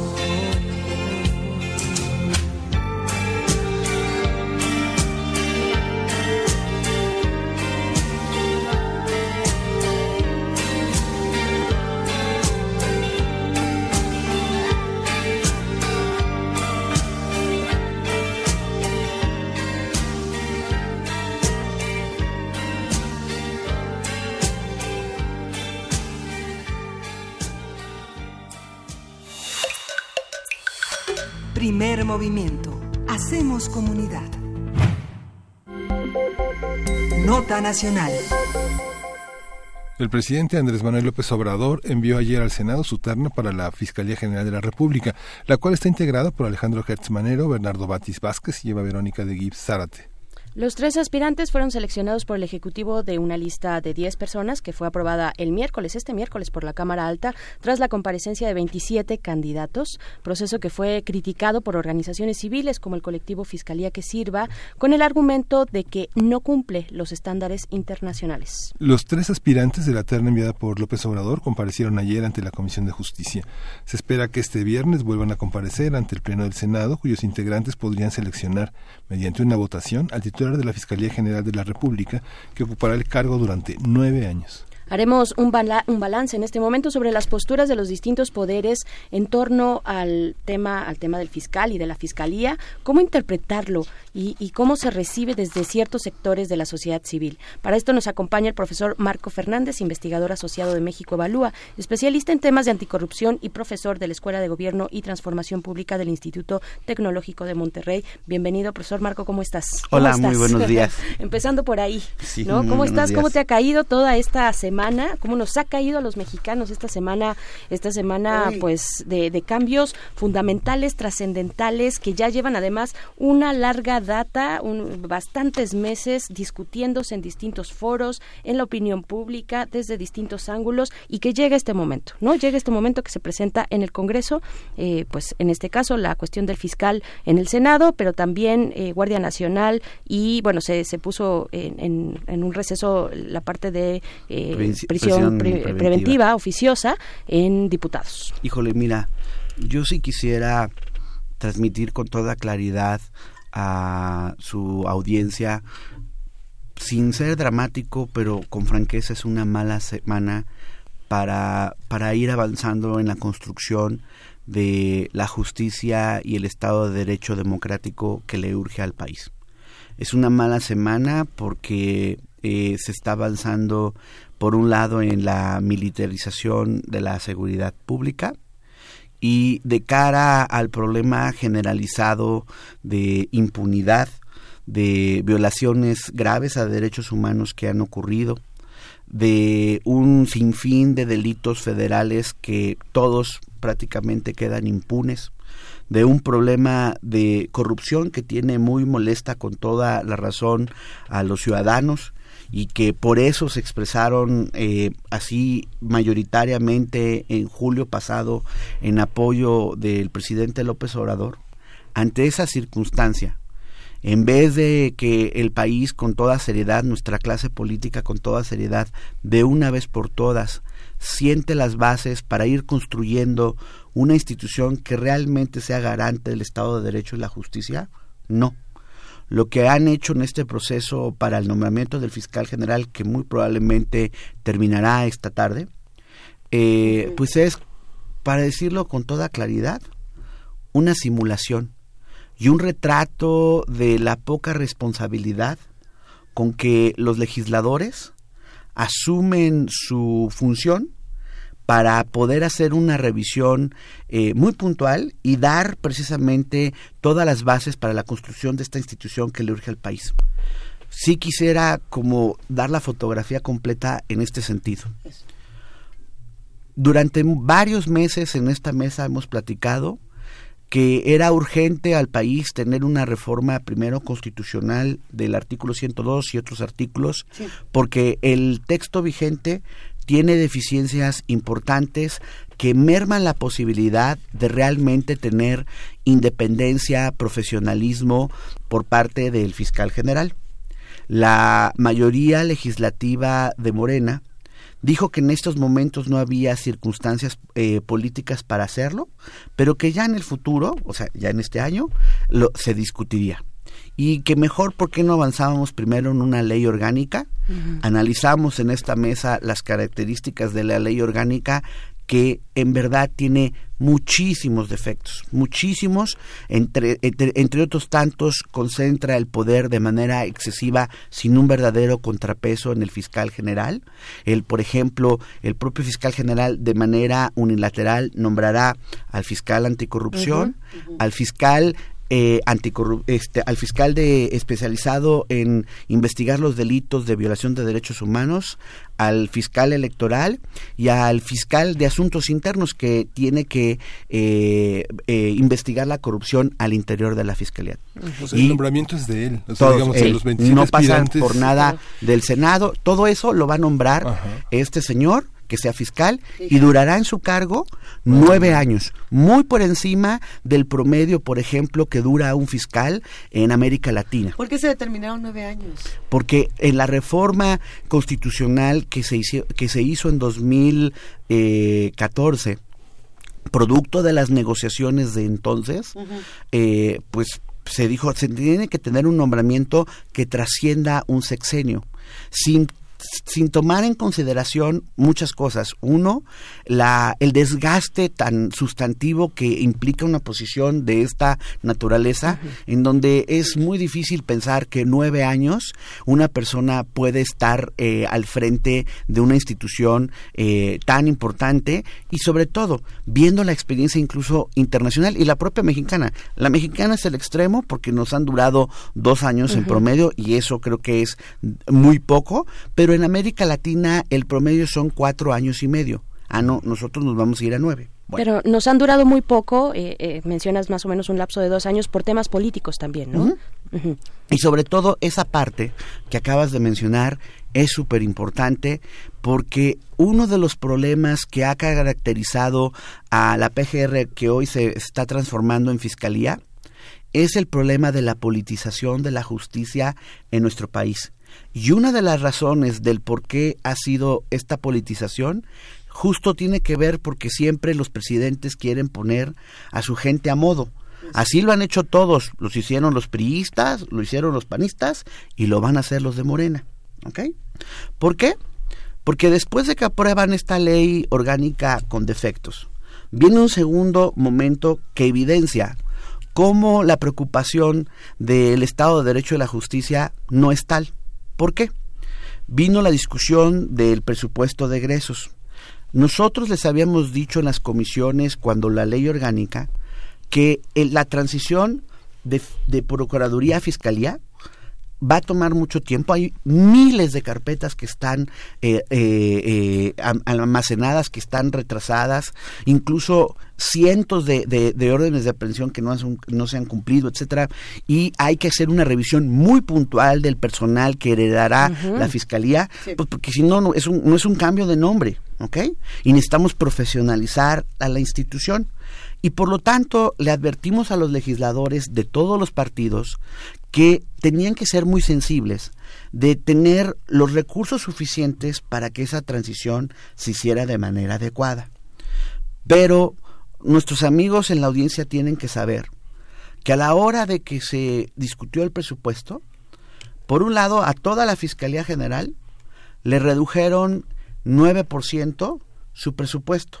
Ya veníamos de una reducción del 15% con Peña Nieto y ahora le redujimos todavía más con el primer presupuesto para el presidente López Obrador. Luego, por ejemplo, la Fiscalía Anticorrupción, que nace a partir en esta transición, a esa fiscalía le van a dar menos 18%. ¿Ok? A la Fiscalía Especializada, por ejemplo, en la, de en la parte de, investigación de violación de, de derechos humanos, le quitan 20% de su presupuesto a la unidad que está encargada de investigar los delitos financieros, que es un área fundamental a la luz, por ejemplo, de lo que está pasando con el huachicol, por supuesto. porque junto con la unidad de inteligencia financiera de Hacienda se coordinan para investigar cómo se lava el dinero y poder precisamente tratar de desarticular las redes del crimen organizado y de corrupción que está detrás del huachicol. Bueno, a la unidad de Hacienda le, redujen, le redujeron el 30%. A la de, a la de la fiscalía, 31%. Entonces, vamos viendo cómo, pues, por un lado está el discurso de la prioridad del combate a la corrupción, por el otro lado las acciones. Ahora, ¿qué pasa después de que tenemos una mala ley y que no vamos a tener recursos? Ah, y se me olvidaba, no destinaron ninguna partida a los señores diputados para la transición de PGR a Fiscalía. ¿Ok? O sea, que lo haga con el presupuesto que se le asignó en total a la, a la, a la, a la institución, pero una partida especial que la propia ley dice que se tiene que tener. No, eso no hubo. Entonces, viene el procedimiento de el, eh, de el proceso del fiscal, del nombramiento del fiscal general. Bueno, pues uno ilusamente diría, bueno, a ver, a lo mejor en algún momento puede haber un espacio de responsabilidad. En esta sí la van a tomar. Por supuesto que pues, eso es una, un buen deseo porque eso no está ocurriendo. El 20 de diciembre, eh, el Senado de la República lanza la convocatoria para fiscal general los cuales se tienen que, registrar los aspirantes entre Navidad 24 y el 31. y este, entregan los, sus papeles y básicamente con una eh, revisión así rápida de si los requisitos mínimos de título de derecho, experiencia de 10 años y de estas cosas se cumplen. Ah, ok. De los aspirantes tenemos 27 nombres. ¿Ok? Ok. La constitución establece y todo el proceso de la ley orgánica decía que el Senado, una vez que tuviera estos nombres, eh, pues tendría que hacer una revisión pues puntual de los mismos, ¿no? Y no establece que lo tienen que hacer de manera express, ¿ok? Ah, pero pues no, aquí estamos haciendo las leyes a modo. Hay prisa. Hay prisa y al ton que les, les este, perdón, pero al ton que les está eh, marcando el presidente López Obrador. Y lo digo con toda claridad, porque esto de que decían es muy muy irónico como antes había críticas cuando eran oposición del presidencialismo y de, la falta de rendición de cuentas y la falta de eh, parlamento abierto y que no fiscal carnal todo eso lo decían. Y ahora todo eso lo hacen propio. Entonces el senado convoca esta semana el lunes y martes a estas 27 personas a eh, audiencias públicas, ¿no? La concepción de, de, la mayoría legislativa de Parlamento Abierto es que las van a hacer, eh, las van a transmitir por el canal del, Congreso y eh, YouTube. Es una concepción, digamos, muy pobre de lo que es el Parlamento Abierto. Pero pues a estos señores les dicen, híjole, solo tienen 10 minutos para que nos digan qué es lo que ustedes quieren hacer como fiscal general. Eso nos hizo levantar las cejas a muchos. Y como producto del acuerdo de la Junta de Coordinación Política del Senado, se acordó que en esos 10 minutos no hay espacio, no hubo espacio para preguntas de los miembros de la Comisión de Justicia. Entonces, dividieron las, las audiencias 15 primero el lunes, 12 el martes. En tres horas el lunes y dos horas y, dos horas y fracción, un, dos, tres, el Senado ha escuchado a las 27 personas que querían ser fiscal general. Peor aún, incluso el martes, este, pues que se lo toman tan serio los señores senadores, no podían empezar las audiencias porque no llegaba el número suficiente de senadores a de, integrantes de la Comisión de Justicia para poder tener el quórum y empezar el ejercicio.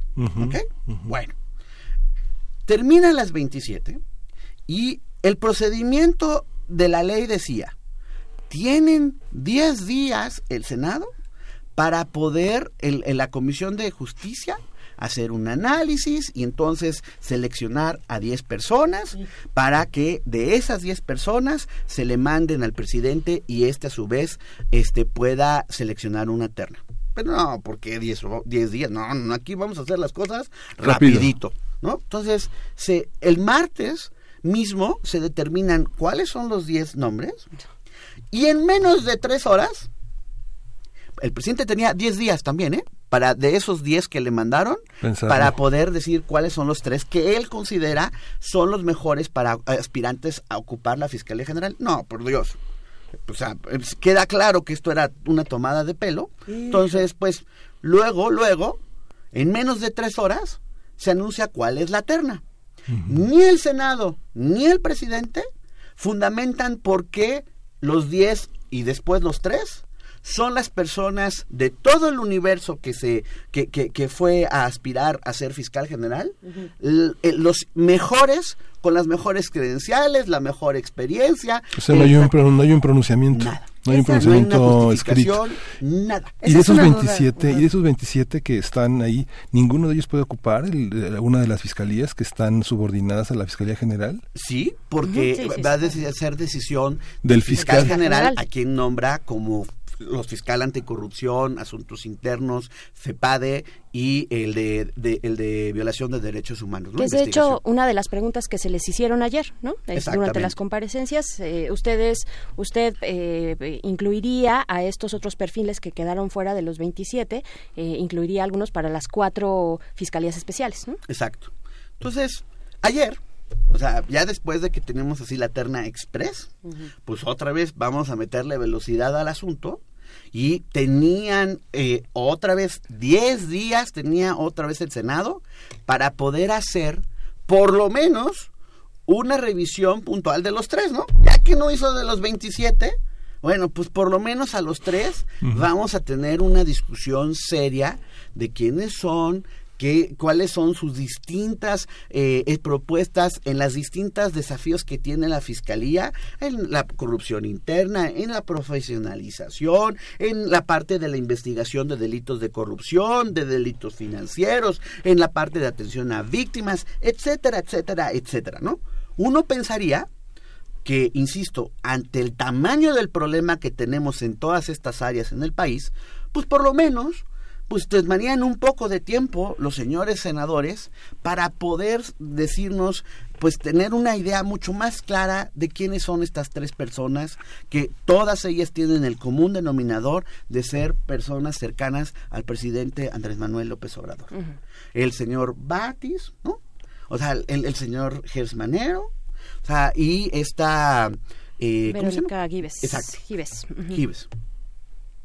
Entonces, pero no, deciden nuevamente, el mismo día que se conoce la terna, llamar a la Comisión de Justicia y este y hacer preguntas, este, ahora sí, un poquito más de preguntas y digo un poquito más porque yo sí invitaría por favor a la audiencia que se meta a YouTube al canal del Congreso y eh, ahí están las audiencias de los 27 y las audiencias de los 3 de ayer.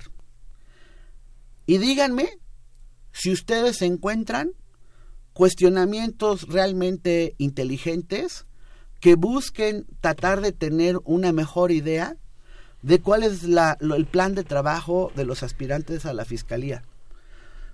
Curioso porque antes los que eran oposición y que hoy son gobierno criticaban cómo los anteriores en el gobierno se la pasaban haciendo halagos en vez de hacer su trabajo eh, como legisladores de contrapeso. Vean las audiencias y bueno, estamos llenos de halagos sin ninguna pregunta sustantiva. Y entonces, pues ya tuvieron eh, ayer sus, sus audiencias con, con, los, eh, con los integrantes de la Comisión de Justicia y hoy el acuerdo de la Junta de Coordinación Política dicen, bueno, estos tres hablarán ante el pleno, no dicen ni cuánto, o sea, estaba leyendo ahorita antes de entrar al aire otra vez el, el, acuerdo, nomás para estar seguro. No nos dice cuánto van a hablar, se espera que sean 20 minutos cada quien. Eso sí dice que después llevan por escrito cada grupo parlamentario sus preguntas, las hacen tiene después 10 minutos, eso sí dice, 10 minutos este, para contestar las preguntas, se acabó el asunto y en papeleta, es decir, en cédula, no, no, obviamente no queriendo asumir la responsabilidad de yo voté por él o yo voté por aquel, los senadores tienen por las dos terceras partes de los miembros presentes que nombrar a quien consideren es el fiscal general. Entonces, y en todo ese proceso, no hay, no se contempla que haya un dictamen, es decir, un documento que le explique a la sociedad el por qué se considera que la persona que salga hoy votada eh, es la mejor para ocupar la Fiscalía General. Entonces, para terminar, y perdón que me tomé mucho tiempo en explicarlo, Perfecto. pero, pero sí es muy desalentador como ciudadano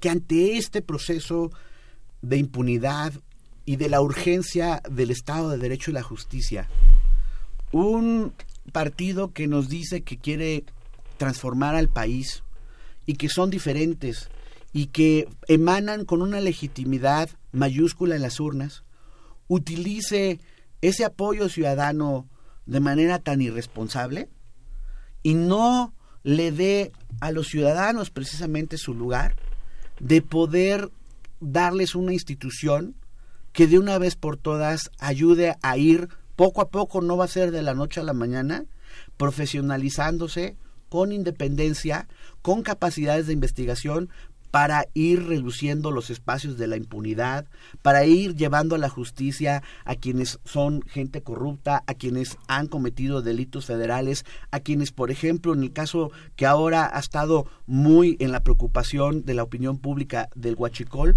puedan enfrentar las consecuencias legales este, y que los casos no se nos vayan a caer en los tribunales y que podamos hacer investigaciones puntuales de los movimientos financieros y desarticular las redes de corrupción etcétera, etcétera. Y para hacer todo eso, necesitábamos un marco jurídico adecuado, necesitamos los recursos suficientes para que las personas que están en la Fiscalía General hagan correctamente su trabajo, se pueda empezar a implementar verdaderamente un servicio civil de carrera al interior, no es solamente un cambio de nombre, y que que encabece esos, ese esfuerzo este, realmente tenga la, no solo la independencia, sino también la, la, la capacidad de, profesionalizar esta institución. Y pues, voy a ser muy políticamente incorrecto, pero pues es muy probablemente que el doctor Gersmanero sea el fiscal general.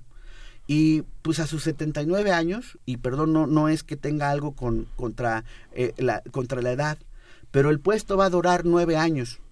Y el tamaño del desafío es tal que me cuesta trabajo pensar que a los 88 años todavía el, el, doctor Gersmanero pueda eh, eh, eh, encabezar este proceso de transformación. Se infarta mi abuela en este aunque, momento. Aunque parece que quien va a quedar va a ser Eva Verónica de Guir. Se han, se han evaluado. ¿Y se puede impugnar, Marco? No, no, por supuesto que no. y la verdad es que o sea, uno lo vio con, con, con, el tema, y sé que han platicado de, de, esto, con el tema de la Guardia Nacional, se pidieron las este, opiniones de los especialistas, diversos colegas explicaron los, los problemas que tiene la propuesta, dieron sobre la mesa alternativas de qué se puede hacer mejor y demás. ¿Y para qué? Si eh, hemos llegado a donde hemos llegado en términos de, de, votar, o sea, decían que escuchaban, no, oyen, no escuchan, ¿eh? No ponen, no, no, no incorporaron ninguna de las propuestas. Y en la parte de la Fiscalía General, supuestamente, nos habían invitado a Fiscalía que sirva y a Vamos por Más para poder entrarle a esto. Y claramente, perdón, hay que ser muy sinceros, nos tomaron el pelo. Nos tomaron el pelo. O sea, hay una mala ley y un proceso que se ha hecho con toda este pues cinismo para pues, nombrar al que el señor presidente quiere que sea su fiscal. Marco, en los últimos momentitos, de, en los últimos minutitos que nos quedan eh, de esta conversación muy interesante contigo también, a ver, eh, ahorita que estás comentando esta relación con eh, los colectivos Fiscalía que sirve Vamos por Más, durante la campaña, Andrés Manuel López Obrador y en general, digamos, todo este bloque de Morena, no, usted, ¿tú cómo lo ves? yo no vi como estos, estas luces, estos visos de, de, de, que el tema específicamente de fiscal, del fiscal general pudiera cambiar o pudiera ser diferente a lo que a lo que vimos. O sea, sí nos deja con la boca abierta, ¿no? El, el proceso fast track, eh, lo que le están haciendo a los procesos legislativos, ¿no? Por ejemplo, cuando entregan la propuesta de guardia presidencial dos horas antes de que sea discutida en el pleno, ¿no? El, eh, miércoles. Pero, pero tampoco hay sorpresas en el tema del fiscal, ¿no? Yo creo que tienes razón en este sentido. Fíjate. Durante la campaña tuvimos una reunión de trabajo con el equipo de campaña del presidente López Obrador, con la ministra, hoy secretaria de Gobernación, eh, Olga Sánchez Cordero, con Bernardo Batis, con Zoe Robledo y con Tatiana Cloutier. Y fue una conversación muy franca y eh, nos preguntaban cuál es la propuesta de, de, los colectivos y el por qué queríamos la reforma constitucional y decíamos no es solo el 102 y explicamos toda la propuesta. Y entonces eh, eh, algunos de ellos expresaron escepticismo y les explicamos por qué considerábamos que esto no era un tinte partidista, sino sobre todo, por ejemplo, hoy no hay un candado en la Constitución para que el que ocupe la titularidad de la Fiscalía no pueda aspirar a un puesto de elección popular después de que ocupó ese, ese su posición de fiscal. Y nosotros decíamos, hay que hacer ese candado en la Constitución por lo menos de tres años para evitar la politización de la justicia. Y esto no es ni contra Morena, ni contra el PAN, ni contra el PRI, sino una de las cosas que nos ha costado como país ha sido la politización, insisto, de la justicia. Y pues como bien dicen los federalistas, ¿no? No los, los hombres no son santos, mejor hagamos, tratemos de diseñar instituciones que eh, eviten las tentaciones del abuso del poder. Las mujeres menos. En, agosto nos piden eh, tener una serie de reuniones eh, para hablar de la ley de, de, la ley orgánica de la de la fiscalía con la restricción de que no quieren tocar la constitución que eso vendrá en un segundo momento que porque la, me acuerdo y, por eso digo que es todo una tomada de pelo, porque el argumento era que eh, una reforma constitucional toma tiempo y que le urge al país tener un fiscal. Pues vean cómo van a modificar eh, la constitución para la Guardia Nacional, ¿no? Sí. Este, cuando se quiere se puede, ¿verdad? Sí, cuando se quiere se puede. Entonces, este, a mí no, eso de que de que toma tiempo, pues que se los crea su abuelita, ¿verdad? Luego vino lo de la ley y nos dijeron, bueno, pero miren, ¿cuáles son las propuestas? pueden ustedes escribir este, alternativas de artículos para poder mejorar lo que tenemos sobre la ley orgánica y así lo hicimos. Incluso este, hicimos, o sea, yo por ejemplo publiqué un ensayo en Animal Político con todos los puntos que se tienen que hacer. Tuve reuniones con los legisladores de todos los partidos, incluyendo de Morena. Y nos dicen, es que sabe que ya no hay tiempo porque el presidente pide que este urge tener la ley de la fiscalía porque al país le urge tener fiscal eh, eh, general. Todavía en los últimos intentos decía, sí se dan cuenta que estos defectos que tiene la ley van a hacer que no opere correctamente la fiscalía y por lo tanto ese apoyo que ustedes recibieron eh, mayoritariamente de los ciudadanos que reclaman justicia y combatir eficazmente la corrupción se puede diluir porque justo como tiene todos estos defectos la ley la institución no va no va a funcionar correctamente y tarde o temprano el problema de la impunidad va a seguir. Y así como se le reclamó al PRI pues se les va a reclamar a ustedes. No no no mire en febrero ya nos sentamos para ver lo de una reforma constitucional. Otra vez, eso no va a ocurrir.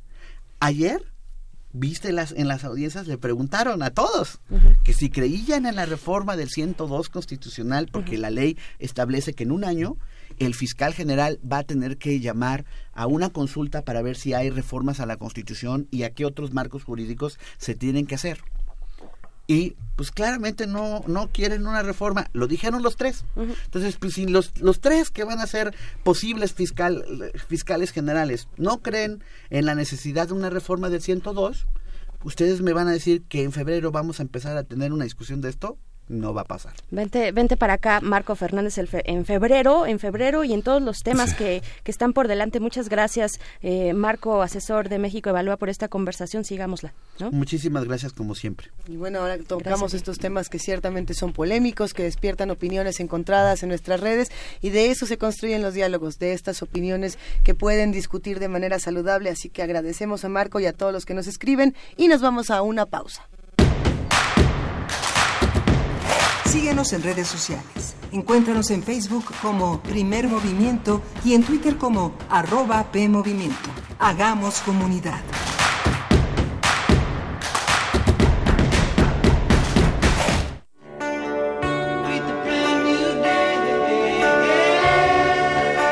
En el marco del M68, a 50 años del movimiento estudiantil, el Museo Universitario del Chopo te invita a recorrer la memoria peñas, pistas de hielo, revistas contraculturales, vanguardia, comunas, conciertos de rock a través de la exposición. Operación Peine y Tijera, los largos años 60 en la Ciudad de México.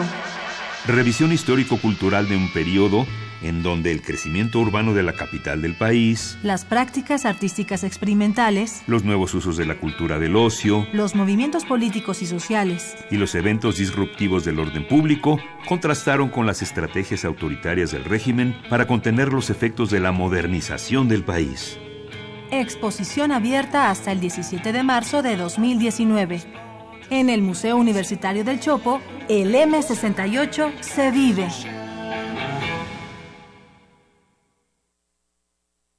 Hola, mi nombre es Renata y después de mucho tiempo, hoy regresé al lugar donde nací. Aquí aprendí a andar en bicicleta. Aquí pasaba las tardes después de la escuela. ¡Ay, Bruno! Mi secundaria, el mercado, mi colonia. Estoy muy feliz de regresar. Y porque mi país me importa, ya actualicé mi domicilio y mi credencial para votar. Tú también notifica al INE cualquier cambio en tus datos y participa en las decisiones de tu localidad. INE. Luego de exhibirse durante tres años en diversos países, llega a México la muestra Orozco, Rivera Siqueiros, la exposición pendiente, que se debió inaugurar originalmente en Chile en 1973, pero lo impidió el golpe de Estado de ese país. Se exhiben 180 piezas entre obra pictórica, documentos, videos y otros testimonios que dan cuenta de la cancelación de la muestra. Orozco, Rivera, Siqueiros, la exposición pendiente, se puede visitar en el Museo de Arte Carrillo Gil, en el sur de la Ciudad de México. Resistir está en la naturaleza humana. En todo aquello que hemos creado para nuestro cuerpo y nuestro espíritu. en la libertad de nuestros sentidos y el derecho a nuestros pensamientos. En nuestra capacidad de ser responsables y en el gusto de entretenernos. Tenemos un legado que mantener y nuestra tripulación cumple su misión con honor. Resistencia modulada. De lunes a viernes, de las 20 a las 23 horas, por el 96.1 de FM. Radio UNAM. Experiencia sonora. Soy Julián Herbert. Soy Mario Velatín y estoy en descargacultura.unam. Disfruta. Una de las voces de punto de partida, Ana Emilia Felker, ganadora del Premio Nacional de Periodismo 2015. Así son los espacios liminales, crudos, sucios e inestables. Así es el sexo, el parto, el último hálito antes de morir. Mucha cultura al alcance de un clic. www.descargacultura.unam.mx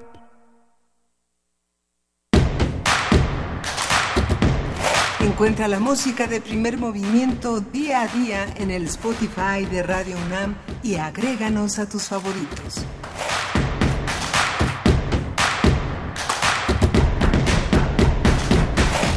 Son las 9 de la mañana con 6 minutos de este viernes 18 de enero y estamos en primer movimiento en la cabina en Radio UNAM. Berenice Camacho, seguimos aquí. Aquí estamos, Miguel Ángel Quemain. Seguimos con los comentarios de ustedes en nuestras redes sociales. Eh, pues sí, ya lo hemos dicho, con este y con muchos otros temas eh, recientes han sido polémicos, generan, eh, pues tenemos apegos también emocionales en, el, en, los temas políticos y bueno, sí, generan, generan estas discusiones que, que además creo que deben llevarse siempre por los canales de la civilidad, ¿no? Y del argumento, de la razón eh, sin, sin dejar de lado que sí, la, la política nos emociona y que está en juego el futuro de todos y todas en este país, ¿no? Mira, si tomáramos eh, cuatro comentarios y digo realmente al azar porque es como aparecen en orden en el en el timeline, en la línea de tiempo de primer movimiento, las opiniones son muy encontradas y creo que eso es importante y que también es muy saludable, pero que a la vez está reflejando mucho del conocimiento, desconocimiento del tema y también de la urgencia a veces con la que se han tratado eh, los temas apremiantes que de pronto decimos, bueno, y se habló cómo se tenía que hablar de esto o nos detuvimos. A ver, nada más por tomar R. Guillermo dice, ojalá primer movimiento no se sume a la política de los medios de comunicación enemigos de la nueva administración. Deberían balancear la información de lo que sucede ahí dentro, es decir, dar más, más, más puntos de vista. Eh, Hernán Garza nos dice, esperamos un fiscal desde 2014 y ahora se hace muy, entre comillas, rápido. ¿Hay antes qué? Esa es la pregunta, Hernán. Juan R. Marín nos dice, ahora vamos a empezar a discriminar por edad en esto de, lo, de los 79 años y decía, a los 88 años ya se puede o no se puede. Estas preguntas, por supuesto, las compartiremos con el profesor Marco Fernández. Pero por aquí Miguel Ángel Gemirán, por ejemplo, nos dice, PRI es igual a Morena, el dinosaurio priista les tomó el pelo y otra vez les vio la cara de tontos a los mexicanos. Bueno, yo no sé a quién, no se, le erizó, a quién no se le erizó la piel cuando en, el, en la Cámara de Diputados votaron de manera conjunta por la Guardia eh, por la Guardia Nacional tanto el PRI como Morena, ¿no? Y para aquellos que votamos por Morena también, aquellos que, que dimos esa esa confianza del voto, eh, pues sí, sí, sí nos sí, sí nos hizo correr un escalofrío por la espalda esa alianza que tuvieron para un tema tan importante.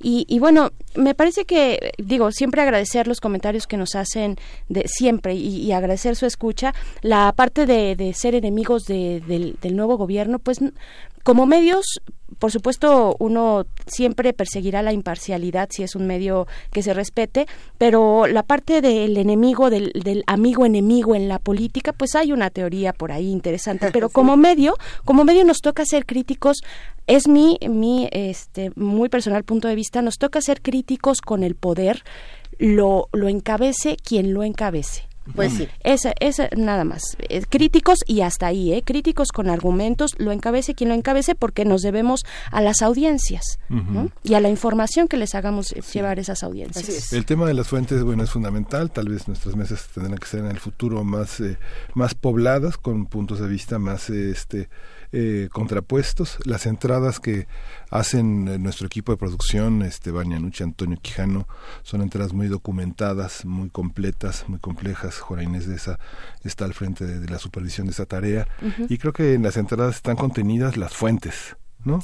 Las fuentes y las visiones y, la, y, el equilibrio. Es, es natural estar eh, de acuerdo y estar en desacuerdo. Yo creo que se vale, bueno, no sé, Ah, estoy segura que, lo que los que nos escuchan les va a pasar algo así como, eh, voté por Morena, pero estoy en desacuerdo con el tema de la Guardia Nacional con mando, eh, que, no tenga mando civil. Y otro que va a decir, pues yo no voté por Morena, pero sí estoy de acuerdo con la Guardia Nacional. Y alguien va a decir, yo voté por este y estoy en contra de todo. Y alguien va a decir, pues yo ni voté. Pero aún así todas esas opiniones entran en, en la misma discusión y todos vivimos en este mismo país. Así vivimos en este país, aunque en circunstancias bien distintas, porque habrá quien diga, pues sí, que, que, que fácil es hablar en contra de la Guardia Presidencial cuando vives en una ciudad de México, ¿no? En una urbe con todos los servicios y no en, en un pueblo, eh, eh, en una comunidad en la sierra que está siendo asolada por eh, el, crimen organizado también. Ese fue justo uno de los mensajes que a mí me llegó el día de ayer de una buena compañera de Saltillo que me decía, es muy fácil desde el privilegio que se tiene en una ciudad como la de México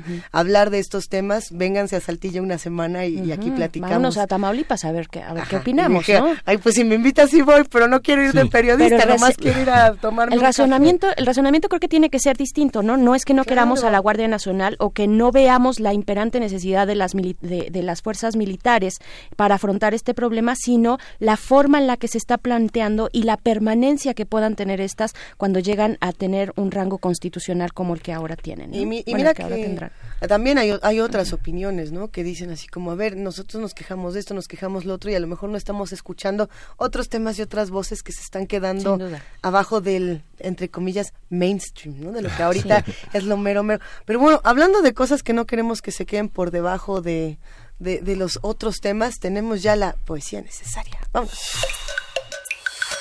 Primer movimiento. Hacemos comunidad. Es hora de poesía necesaria. esta poesía necesaria hace la referencia, pues nuestra referencia de hoy a Colombia con los terribles sucesos violentos del día de ayer. Ya se cuenta, pues sí, más de una más de una decena de víctimas fatales, varios heridos. Este hecho que ha venido además a simbrar en la memoria, en la memoria de aquel país eh, y, y, de y pues de la región, ¿no? De los que como México somos eh, países hermanados, no solamente por la lengua, pero que nos viene a traer a la memoria la violencia desatada durante los años de pues la persecución y, y bueno esta imbricación entre gobierno y, narcotráfico con el cártel de, de, Medellín y la etapa anterior, vaya todo el siglo pasado en Colombia, eh, la etapa de la violencia, ¿no? También este previa por ahí de mediados de siglo. Bueno, este poema es de Piedad Bonet, una poeta, dramaturga, novelista y crítica literaria colombiana. Estudió filosofía y letras en la Universidad de los Andes. El poema se titula La noticia y después de él escucharemos eh, a Totola Momposina con Chambacú. Vamos con esto que es la noticia.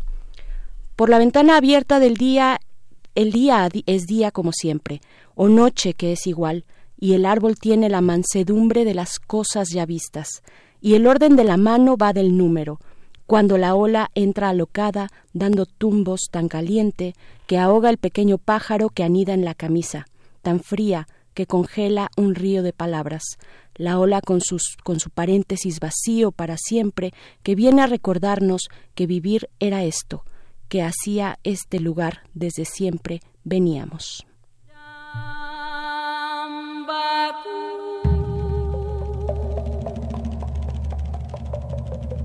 La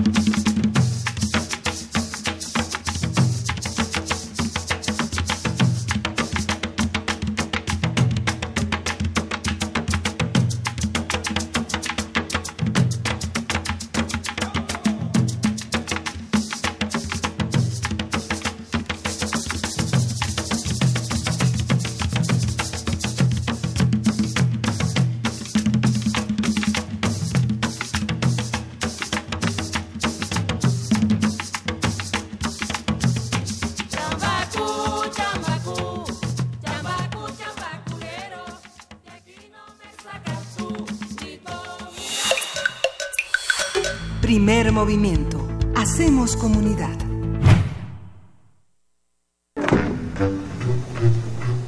Cineclub Hertziano.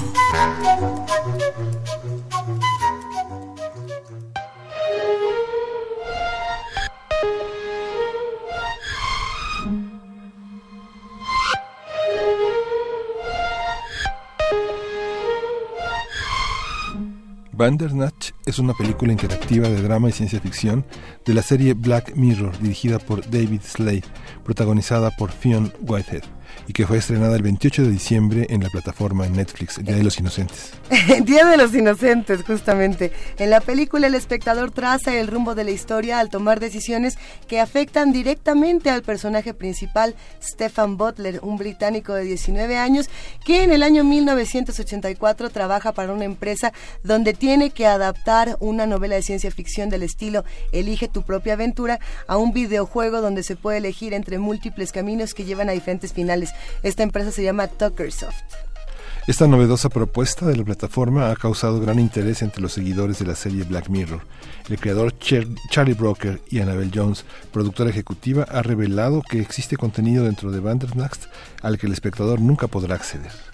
Ah, como de que no. Y aquí Mm, no nos, nos- encargamos. no nos pongan retos, no nos digan eso. Ah, que no, ahorita Nos pican ven. la cresta. Mira, que, a que- quien se quedó picado y nos acompaña el día de hoy y nos da muchísimo gusto es José Luis Ortega, fundador y editor de la revista Cinefagia, crítico e investigador especializado en cine. José Luis, ¿cómo estás? Buenos días, bienvenido. ¿Qué tal? Muy buenos días, muy contento de estar aquí. Feliz año, no sé si todavía se vale, hoy es Ya muy no se tarde, vale. ya no se vale. Ya pasamos es mi el primer 15. visita, ya pasamos el 15. Ay, te Es bueno, mi sí se vale. visita, es mi primer visita a cabina, entonces. Ay, sí, sí, feliz lo aceptamos. año todavía. Para muchos el año empieza después de los tamales, que van al gimnasio, Ah, sí, claro, cumplen hasta sus el 12 de febrero propósitos. se sí. valen. A ver, entonces, bien, ¿comer tamales o no comer tamales? La primera decisión de Bandersnatch. Eh, es una película, no es, no es la primera decisión, a ver, es comer un De cereal. dulce o de comer- rajas. De dulce de rajas, ¿qué te Pero parece esta si lo- película? si lo traspasamos aquí a México, pues sí, tu desayunito, ¿qué dices? Pues de mole de rajas, ¿no? Exacto. Entonces, a partir de eso te da gastritis o, o no te da gastritis, ¿no? Y entonces, ¿Ranitidina o no ranitidina? O no. Con base en ello, descuartizas a tu papá o nada más lo entierras en el jardín. Exactamente, Tan no, no pasa nada. Mira, me gusta Bandersnatch. Eh, es, es un ejercicio justamente, bueno, como ya todo mundo sabe y suponemos que la gente que ya vio la película que está en Netflix. Les dimos mucho tiempo Les para dimos verla, mucho sí. tiempo para verla, se estrenó el Día de los Santos Inocentes, una inocentada maravillosa que nos regaló Netflix. Supongo que no les importa un carajo porque el 28 de diciembre no se festeja nada en el Reino Unido, pero aquí sí. Entonces, este... El, el ejercicio de interacción es bien interesante porque te puede llevar a crear una historia sumamente chafa, ¿no? Realmente muy chafa, muy simple, eh, muy plana, muy lineal y que de repente te encuentras con que ya acabaste y eh, no pasó nada. Si te quedas con eso va a ser una franca desilusión. Porque justo este proceso que, que crea en los ejecutivos de Charlie Brooker, que es el creativo de, creador de toda la serie de Black Mirror y guionista de esta película, este, pues es que te claves y te vayas directamente a buscar, híjole, ya me la regué, voy para atrás y reinicio, ¿no? Y entonces sí puedas crear historias que se van convirtiendo en, en- en pequeños sucesos al interior de este gran, de este gran aparato, ¿no? Que, que yo creo que Bandersnatch es como un gran aparato, es un gran sistema que tú puedes ir acomodando las piezas para crear subsistemas dentro de él, ¿no? Eso es, esa es la historia, esa es la idea, ¿no? De, de esta película.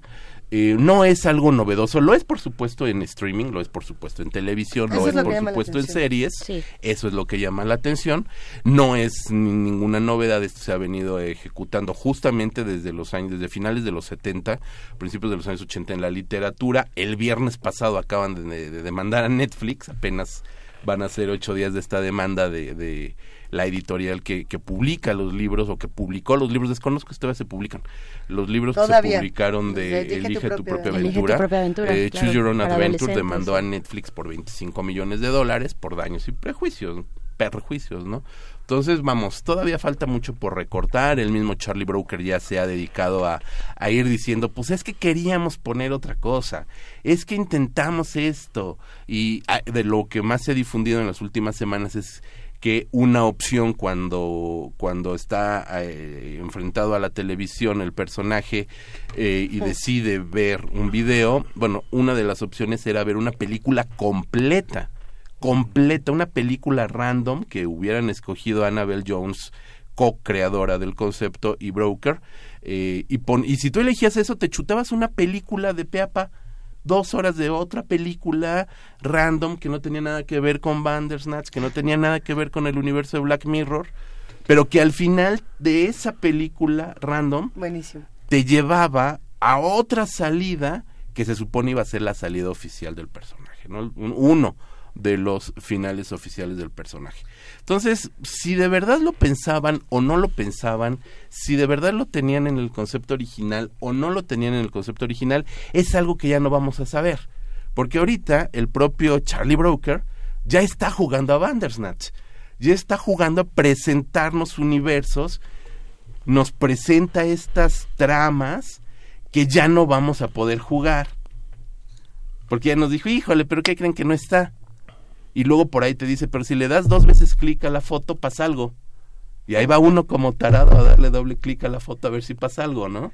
Entonces te empiezas a soltar. Y no pasa, Esas ¿eh? Por cosas. cierto, hay que decir que muchos de los misterios que ahora han estado apareciendo en Internet, no todos son ciertos. Eh, Decían, es que hay, hay alguna- una oportunidad en esta película donde puedes marcar un número de emergencia, un número telefónico, y decían, tú puedes marcar 00911, por ejemplo, y te aparece otro final. No es cierto. No, fake news, Ya, fake news, ya fake nuestra news. productora lo intentó y ya nos aclaró que Ajá. eso no ocurre. Eh, quizá podríamos regresar unos pasos para los que todavía no se acercan Pues Sí, por a esta película y explicar eh, de entrada qué es Bandersnatch. Eh, Bandersnatch para muchos, y lo estuvimos platicando en la junta de ayer, es el personaje de Alicia en el espejo Sí, de Lewis Carroll. Lewis Carroll, haciendo referencia al viaje que hacen eh, los personajes tanto en el tiempo como en las dimensiones, es decir, yo puedo atravesar un espejo y entrar a otra dimensión, que es algo que ocurre en Sí. esta en esta película. ¿Podemos hablar quizá un sí, poco de esta otra sí, parte? Sí, sí, Eh, Mira, de entrada es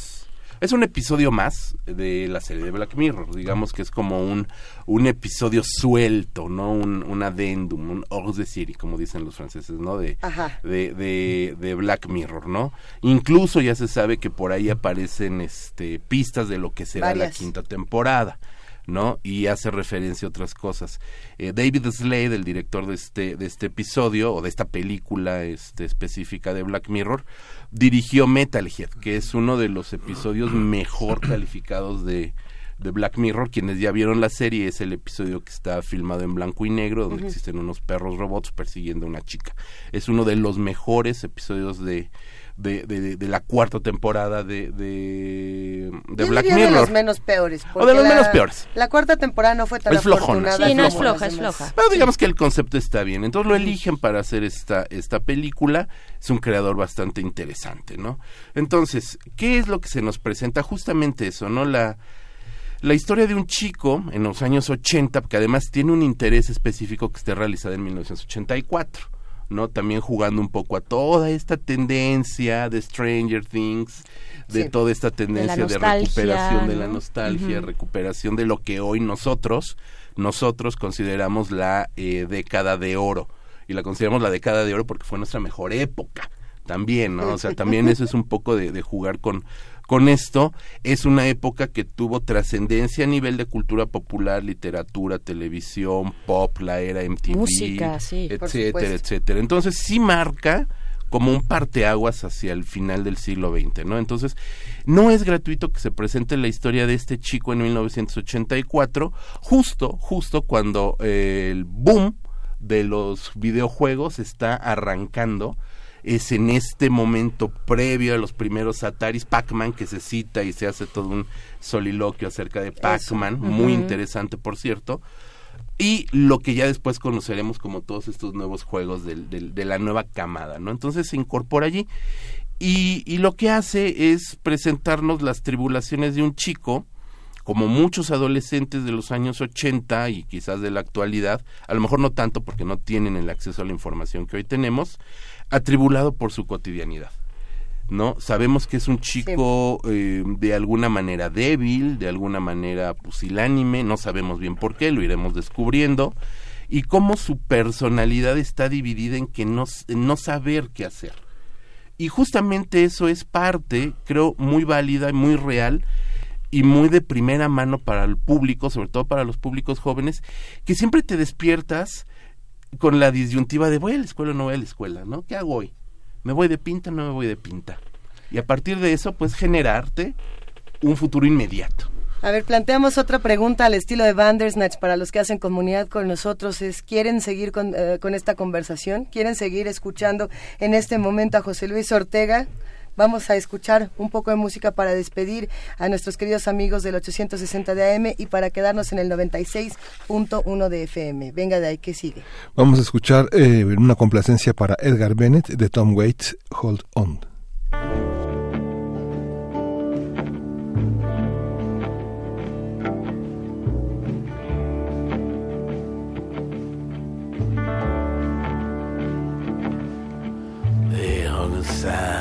Our town. If you live it up, you won't live it down. So she left Monte Rio's son, just like a bullet leaves a gun. With a charcoal eyes and Monroe hips, she went and took that California trip. The moon was gold and her hair like wind. Said, don't look back, just come on, Jim. Oh, you got to hold on, hold on. You got to hold on, take my hand. Standing right here, you got to hold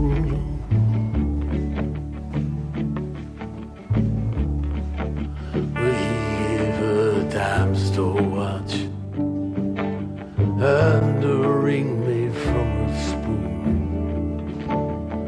Everyone's looking for someone to blame. And you share my bed, you share my name. Well, go ahead, call the cops. You don't meet nice girls in coffee shops.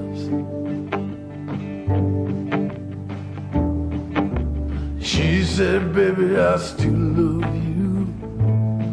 Sometimes there's nothing left to do. Oh, but you got to hold on, hold on. Baby, gotta hold on and take my hand. Standing right here, gotta hold on.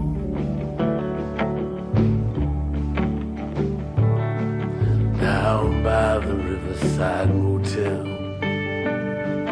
It's thin below and falling by a 99 cent store. She closed her eyes and started swaying. But it's so hard to dance that way when it's cold and there's no music.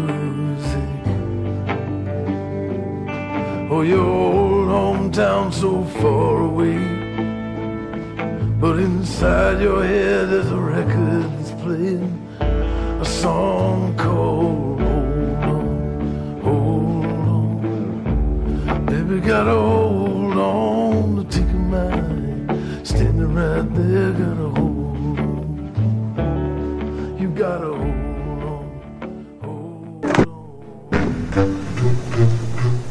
Cineclub Hertziano. Los radioescuchas han decidido por nosotros el día de hoy al mejor estilo de Bandersnatch y muchos son los que dicen que siga esta conversación con José Luis Ortega. Por aquí está Micho el Bicho, Fabiola Cantú que manda un gift de que siga, Ingenia Soluciones, El Zarco. Bueno, gracias a todos los que nos están escribiendo y a los que piden continuar. Venimos de escuchar a Tom Waits, estuvo, estuvo bueno, era una complacencia y ahora seguimos, queridísimo José Luis, con Bandersnatch. ¿En qué nos quedamos? Pues en que alguien decidió por mí que me tenía que quedar en lugar Te de tienes irme. que quedar. Y no Fíjate. sabemos quién, Y no además. sabemos quién. Entonces existen también teorías conspiratorias dentro de Bandersnatch. Alguien está decidiendo por ti. El Y gran ahorita hermano. fuera del aire- el gran hermano. Ahorita hablábamos fuera del aire de la, la simbología que representa 1984. Sí. Orwell, gran hermano, todos te miran, todos te observan, todos te manipulan y de alguna manera no eres el individuo, ¿no? Con libre albedrío. Y eso se representa perfectamente en Bandersnatch, ¿no? Claro, ¿y en qué y en qué espacio nos pone al nos pone a los espectadores, ¿no? O sea, si hay un si hay un panóptico Que en este caso, pues por ser una plataforma digital en internet, pues eh, es la misma red de internet, eh, pues eh, eh, es es ese el pano, no sé, podría ser la alegoría de ese panóptico que ahora es internet y quienes estamos del otro lado como grandes hermanos viendo los detalles de la vida privada de todos los demás y decidiendo algunas cosas, no sé. Sí, claro, porque si, si, si nos vamos a, a- si extrapolamos todo esto, pues Netflix también se ha convertido en ese gran hermano que, depe- que está vigilando lo que ves para después mandarte sugerencias de acuerdo a lo que estás viendo y decirte, ah, si viste Black Mirror, pues ahora ve Dark. Y ahí va uno, pues vamos a ver Dark, punto. Y toma. y toma, ¿no? Entonces ya ni siquiera... Digo, eso ya es extrapolando, repito, es extrapolando, no quiere decir que estemos metidos en la teoría conspiratoria, pero de alguna manera te ahorran el cansancio, la molestia o la oportunidad, como, como mejor que decidamos verlo, de buscar tú en el catálogo qué hay, qué puedes ver, qué te interesa, qué te llama la atención y decidirte por otra cosa que no tiene que ver con Black Mirror, por ejemplo, ¿no? Entonces, vamos, es, es también como jugar un poco con todas estas situaciones que la misma Internet ha dado y que sí, de, de alguna manera la web, la Internet, pues es, es, es esta puesta en vida del universo orwelliano, ¿no? Es, yo creo que es uno de los ejercicios más interesantes que ha explorado Netflix en los últimos meses, porque bueno, yo creo que eh, Netflix siempre ha estado buscando nuevos contenidos que, que reten a los demás. No digo que Netflix sea quien lleve la mano ahorita ni quien sea la mejor de las, no, tampoco, pero creo que ha estado intentando hacer nuevos retos. Eh, hay distintos finales, ya lo hemos Hay dicho distintos. varias veces.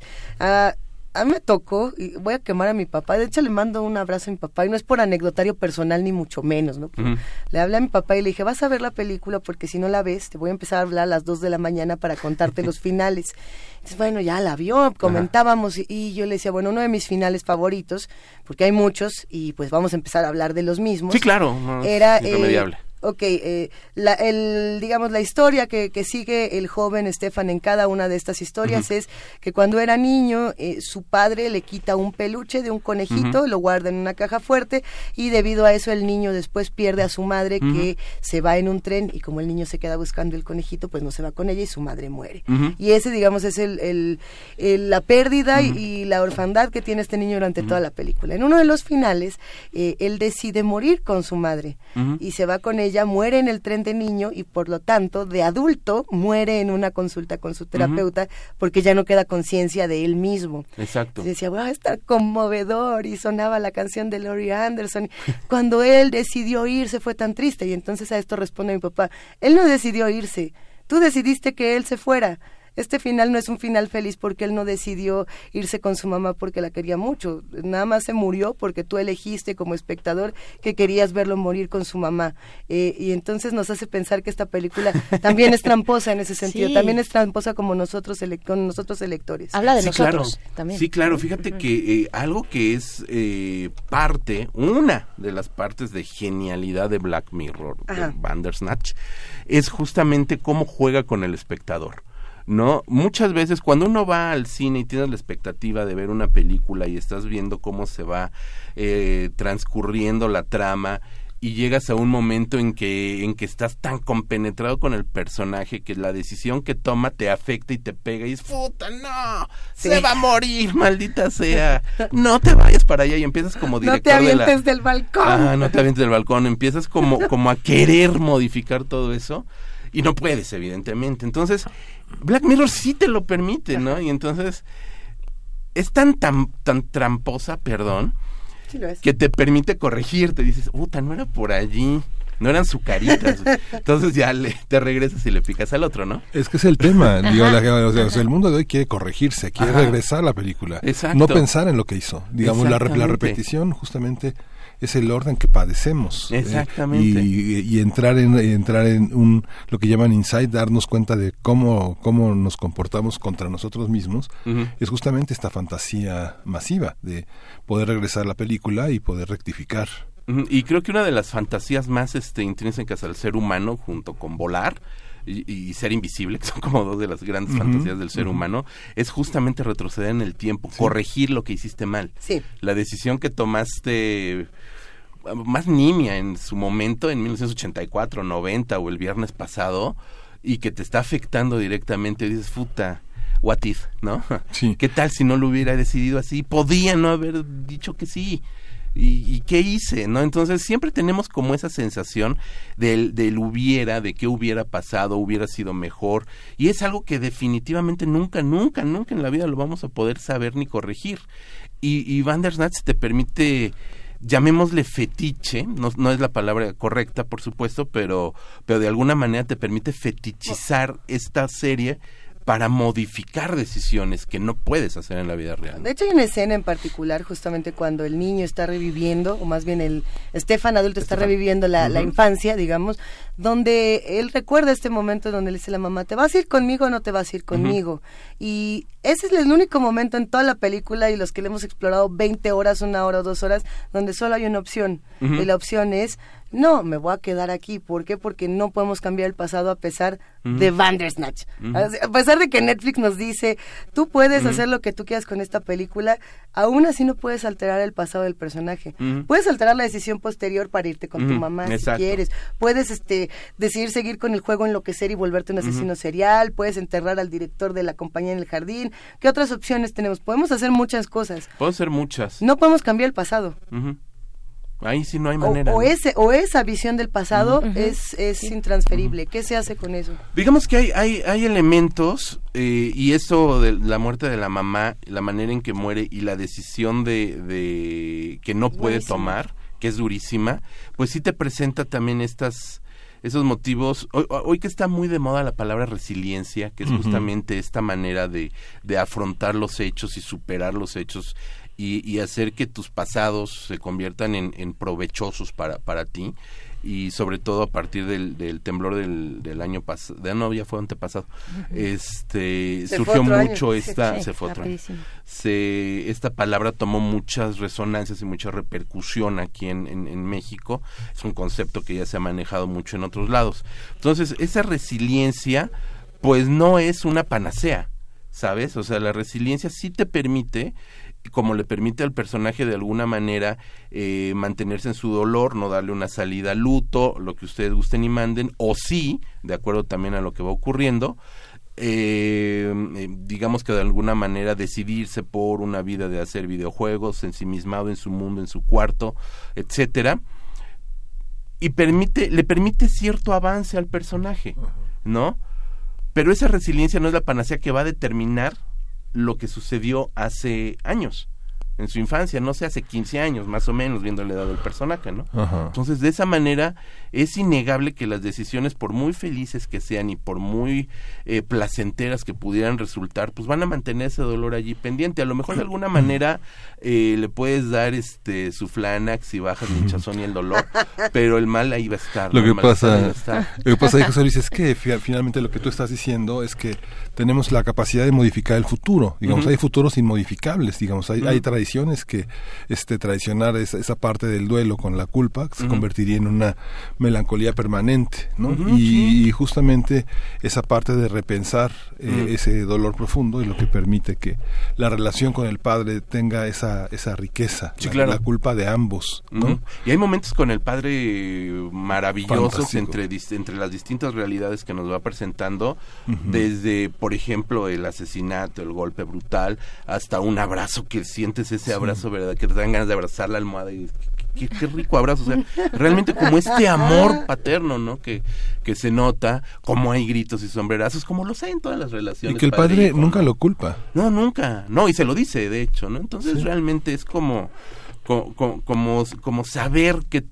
Mira, una de las grandes reflexiones... ah, Vamos a ponernos netas. Eso, Una de eso. las grandes reflexiones de, de- que, que nos permitiría hacer eh, Bandersnatch, pues va justamente en, en el sentido de que el presente que estamos viviendo sí es el resultado de nuestras decisiones pero no quiere decir que van a modificar nuestro futuro.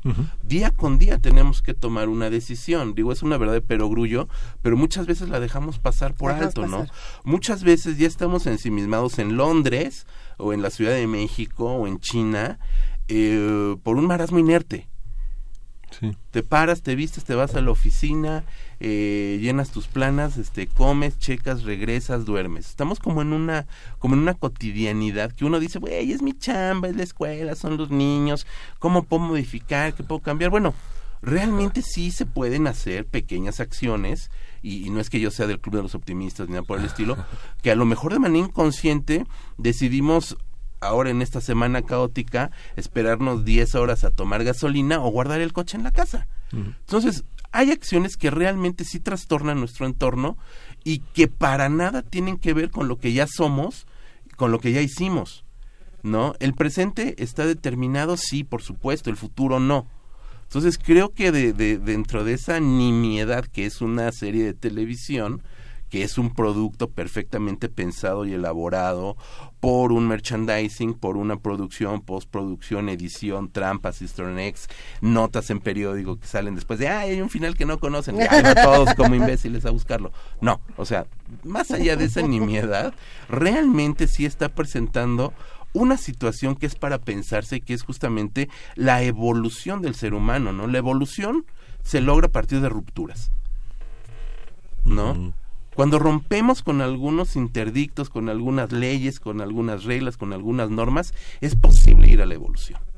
Y eso se trata también Bandersnatch, ¿no? Del- de permitirnos también romper el discurso cinematográfico y tomar una decisión que va a hacer que evolucione una historia determinada, ¿no? Y tenemos finales tan chafas como decir, ay, sí, que acepte el trabajo y que sea feliz y Y sopas, a la primera se te acabó la película Yo y no mal. sé quién se fue por esas decisiones. Yo- a ver yo- quién. Fíjate que Miguel Gámez, nuestro asistente de producción, dice que él eligió. Estuve el leyendo equipo. porque obviamente Ajá. como dices se va uno luego luego al, al periódico a ver qué Sí, todo salió una una nota en- me parece que en BB no sé si en Mirror eh, no, no Black Mirror, sino en The Mirror, Ah, en, sí, sí. en el periódico o en BBC. no Hay que sacar dónde. un periódico que se llame The Black Mirror. The Black Mirror, estaría buenísimo. ¿no? Este, donde hacían una, hicieron una consulta ciudadana para ver los finales y las decisiones y etcétera, etcétera en- en- en Londres. Y por ejemplo, una de las decisiones menos afortunadas fue, hay una decisión, perdón si no la han visto, Sí, sí, sí, jueguenla, adelante. donde el personaje eh, o rompe la compu, el teclado, o rompe la compu o le echa el té O le encima, tira el té. Entonces, en Londres el té es sagrado y un porcentaje mínimo decidió no tirar el té, porque el té es un símbolo nacional. Sí. Entonces, derramar el té sobre la computadora Era una era un anatema. Entonces, nadie lo, bueno, sí hubo quien, por supuesto, ¿no? Pero digamos que la minoría porcentual decidió destruir la computadora, pues cómo va a tirar el té, ¿no? sí, es como una cerveza medio llena en Hermosillo, ¿no? Exactamente. No, pues ¿qué pasó? Me corto la vena primero, ¿no? No, porque del otro lado estaba la computadora, este, romper la computadora y con eso acabar posiblemente- pro- muy probablemente con el juego, con el avance que ya tenía, que ya era bastante. Ajá, Ajá. Y en países, y, y- y, por ejemplo acá en, en- en México, a lo mejor que somos más apapachables o más acá, dices, ay, sí, que, que consigue el trabajo, porque pues, está re dura la situación, bueno, ¿verdad? si o tú- porque queremos ver el juego, porque, Porque queremos queremos ver ver si fracasa o no. Tú no sé. eres Estefan, decides que vas a ir a vender tu juego que se llama Bandersnatch porque está basado en la novela de un eh, hombre que se ha dedicado toda su vida a hacer este tema del elige tu propia aventura y en ello se volvió loco, ¿no? Te ofrecen la chamba. Según algunos de los que han visto esta película, si tú eliges esa opción y, y, el- y eliges esa chamba y te vas al primer mal final desde la primera escena, por así decirlo, tienes opción de desbloquear el final oculto de Bandersnatch que nada, que todo mundo estuvo diciendo durante semanas y este cómo lo saco. Bueno, el chiste era que a fuerza tenías que pasar por esa escena y tenías que seguir recorriendo algunos caminos. El final oculto, para los que quieran verla o no, no les va a alterar, digamos, la, la trama de esta película, es que, que Stefan vuelve a subirse al camioncito en el que se suben las primeras escenas y elige si escucha a los Thompson Twins o a Eurythmics, creo que es, a Sí, el, Now. Es el Now 2, creo. Qué bueno era el Now, digan lo que quieran. Bueno, en lugar de eso pone el demo de Bandersnatch, que es un cassette que dice Bandersnatch y al ponerlo escuchas un sonido como de internet eh, de los años El- 90. el- sí, el Sí, cuando levantabas el, teléfono. Y ese sonido se puede traducir en un código que a su vez es un juego. Eh, te, diri- te redirige este código a la página oficial de, entre comillas, eh, eh, Tuckersoft, que es esta compañía La de compañía. videojuegos, donde está el jueguito que juega Colin, que es el diseñador de videojuegos, donde va cayendo y tiene que El ir atrapando globos, que curiosamente es como cae del balcón Ajá. cuando cuenta toda la historia. Ajá. Entonces dicen, pase usted por el final chafa, aunque no le Aunque no le guste. aunque no le guste tanto. A ver, eh, nos están mandando un montón de, de mensajes. Nos mandó un radio escucha, dice, llamó radio escucha para mencionar que esa película es fin- eh, similar a Bandersnatch. Se llama Smoking, No Smoking. ¿Ya Ah, la sí, claro. ¿Qué opinas, José Luis? Es un, es un ejercicio interesante también, smoke, no smoke, fumar o no fumar. Ajá. Y, y está contada, pero más que des- más que decidir finales, que evidentemente no se puede, pues una película, Sí. eh, lo que vas viendo son como distintos cuadros. Como corre Lola corre, cuadros. que podías ver diferentes Sí, versiones de la historia, algo sí, así. Sí, sí, sí. Sí, Lola Rent, que es bien chistosa. Es sí. muy padre. Sí, y que de alguna manera, si nos vamos más para atrás, ahorita que dijiste corre Lola, corre, me acordé de Kurosawa, Mm. ¿no? Y Ah, pues, Rashomon. Sí, Entonces, cuando tienes Pues, este una historia contada a partir de distintos personajes, que no lo inventa Kurosawa, viene también de la literatura, evidentemente de, de- de Shakespeare, que era el- la gran influencia de, de, de Kurosawa, etcétera, etcétera. Sí, no, es, es decir, de alguna manera, sin que nosotros interactuemos con la película para elegir tal o cual final, tal o cual versión, Sí. ya se habían preocupado algunos directores por decirnos, la verdad del narrador, hay, la- por lo regular una película convencional, llamémosle, tiene una voz narradora, un narrador. Puede ser el personaje, o puede ser Dios, o puede ser Sí. quien sea, pero tiene el narrador. Y ese narrador nos cuenta su argumento, su historia, bla, bla, bla. Es que está en toda ¿No? la literatura. Ajá. De Edipo Rey, de Edipo Exacto. Rey y Edipo en Colono son dos, dos historias Exactamente. en las que hay una serie de intermedios. Digamos, hay, el, no sé, Durrell, el Cuarteto de Alejandría y el Quinteto de Aviñón. Hay muchísimo Ajá. material, ¿no? Exacto. Y entonces, en las películas Rashomon y algunas otras, lo que nos presentan no es una verdad única del narrador, sino que abre la propuesta a distintas narraciones a partir de personajes secundarios que cuentan su verdad y que evidentemente le están viendo desde una perspectiva lateral, eh, superpuesta, yuxtapuesta, desde arriba, desde abajo, desde enfrente, desde el lado, desde donde Las quieras, múltiples ¿no? agonías de Artemio Cruz. ¿no? Por ejemplo. ¿no? Digamos, de, Fuentes. De son, Fuentes. son buenos ejercicios en la literatura. De nuevo, este es un ejercicio que no se había visto como tal, televisión interactiva. Habrá que ver qué nos depara, ¿no? O sea, qué, qué sigue, porque yo me imagino que viene esta, pero han de- ya han de haber escrito como 10 más. Sí, ya se Sí, van a multiplicar este porque además fue exitoso, ha sido exitoso y exitoso. Que tiene una vida prolongada, o sea, tiene una expectativa de vida este tipo de experimentos y de propuestas prolongada hacia múltiples espacios, desde los más este meramente económicos, ¿no? y de Ujú. mercancías hasta propuestas distintas y, y do- y- y doblajes o desdob- desdoblar también estas posibilidades, ¿no? Mira, creo que eh, uno de los grandes aciertos, justo bien lo dicen, es eh, que abrió la llave, ¿no? Habrá que ver de qué color nos sale el agua, ¿no? También. Y a qué Eh, sabe. y a qué el sabe. ¿no? O, eh, este ejercicio como tal eh, es un gran ejercicio, te permite interactuar, te ofrece una experiencia totalmente nueva, restringida por supuesto a tu compo, a tu lap, a tu top, a tu celular si quieres también ahí en chiquito, ¿no? Ajá. Pero no te permite una, no te permite algo inmersivo. Yo creo que eso sería como la siguiente parte. No sé si alcance para una película, pero seguramente el siguiente Bandersnatch o el Bandersnatch en tres, cuatro generaciones va a ser en realidad virtual y ya te lleva a, a decir es un videojuego o es una película. Tenemos esta misma experiencia en los videojuegos. Los videojuegos, bueno, no vamos tan lejos. Bandersnatch es una película acerca de la creación de videojuegos, ¿no? Y un videojuego es eso, decidir hacia dónde vas. Y digamos que los grandes videojuegos que vinieron a romper este la monotonía o el clasicismo de los videojuegos fue cuando te los hicieron en primera persona, Eh, ahí. ¿no? Entonces ya eras tú jugando, ¿no? Tú, tú, tú matando y atrapando y Todos recordaron la Golden Gun de James Bond ahorita y dijeron, maldita sea, ¿dónde estaba la Golden Gun? ¿En qué pasillo? Yo creo que hay un acierto muy bueno de Charlie Brooker a la, a la hora de diseñar esta, esta, este, este juego, esta película, Ujú. este lo que uno le quiera llamar.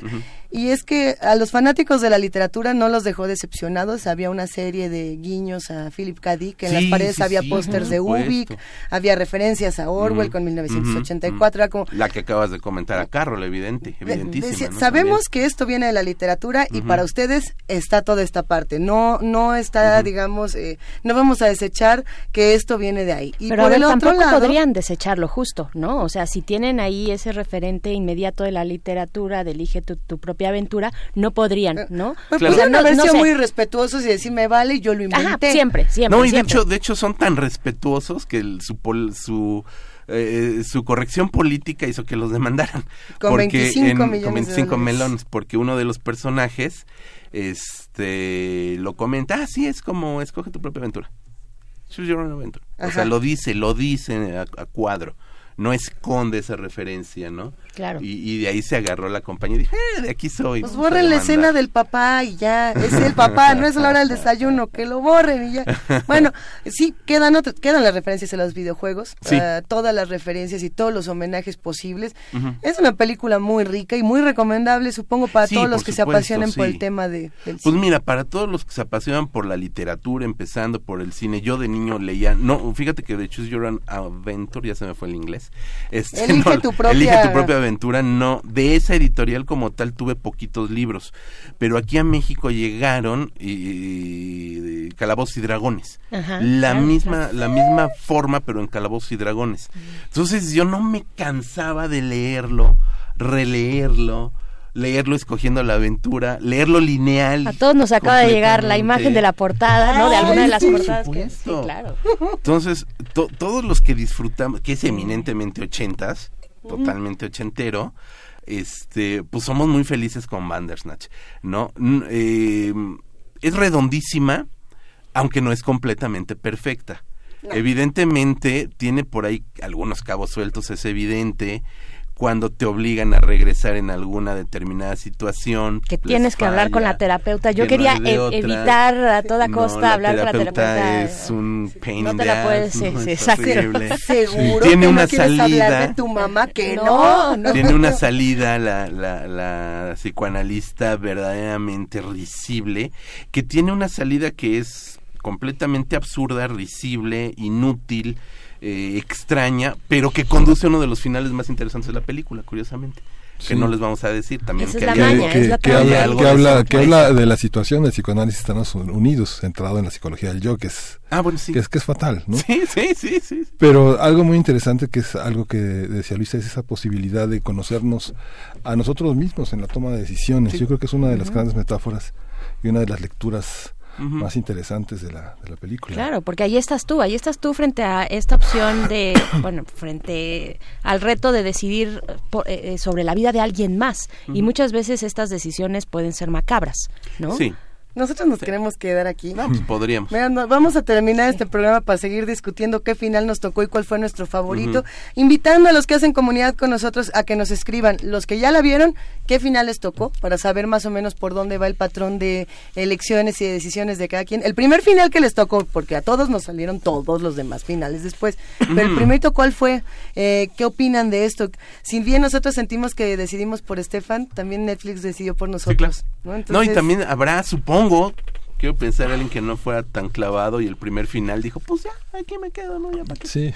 Y se lo perdió. ¿Para qué le sigo? Ay, José Luis Ortega, muchísimas gracias. No, hombre, un gustazo como siempre. Este, nos vemos muy pronto. Un gusto como siempre estar con ustedes hablando de cine. Nos escuchamos en 15 días en el Cine Club y vamos a despedir esta transmisión con una complacencia para Abel Arevalo que vamos a escuchar. Vamos a escuchar Kiss eh, Love Gun. Y Sí. nos despedimos. ¿No regresamos a despedir el programa después? Ah, bueno, muchísimas gracias, Berenice Camacho. Muchas gracias, muchas gracias Luisa, Miguel Ángel Quemain. Esto fue Primer Movimiento. El mundo desde la universidad. Love Gun. Ah, mira, que no, no es cierto, ¿eh? Que eso del mundo desde la universidad, para nada, No, entró Vania no. anoche corriendo, se Corriendo. escucha así como el placa, placa. Ah, que me trajo un regalo a mí, no es para los radioescuchas, es para mí. Es, a ver, torneo clausura 2019, Pumas versus Atlas. Esto va a estar buenísimo y es para los primeros que nos escriban en Twitter. A ver, eh, ¿qué- es que estoy viendo que nos dice Vania en Twitter. Entra, Vania, ¿cómo pasa, por favor? Eh, manden por favor, perdón. Buenos días. Buenos días a todos. Rápidamente, Pumas, hashtag Pumas Gol con su nombre completo, por favor, su nombre real. Y tienen que recogerlos hoy antes de las 5 de la tarde en el departamento de producción con. Uy, se me olvidó. Maripaz Jenner. Maripaz. Jenner, por favor. Y además Venga. decirles que Gracias, este que este este partido se llevará a cabo el domingo al mediodía como corresponde en el Estadio Olímpico Universitario, ¿no? Ay, pues está Pumas re Atlas. bueno. Yo me quedo uno. Ahí se los reparto, no es cierto. Nos escuchamos la próxima semana. Gracias a todos los que hacen comunidad.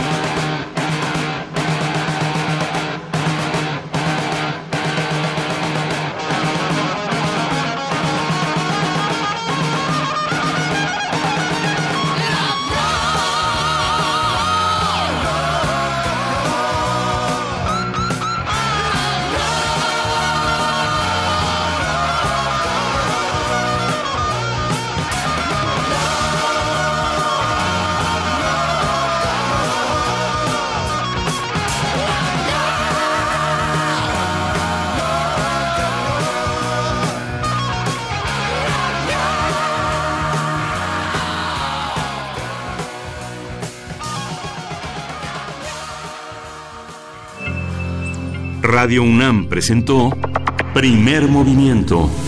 El mundo desde la universidad.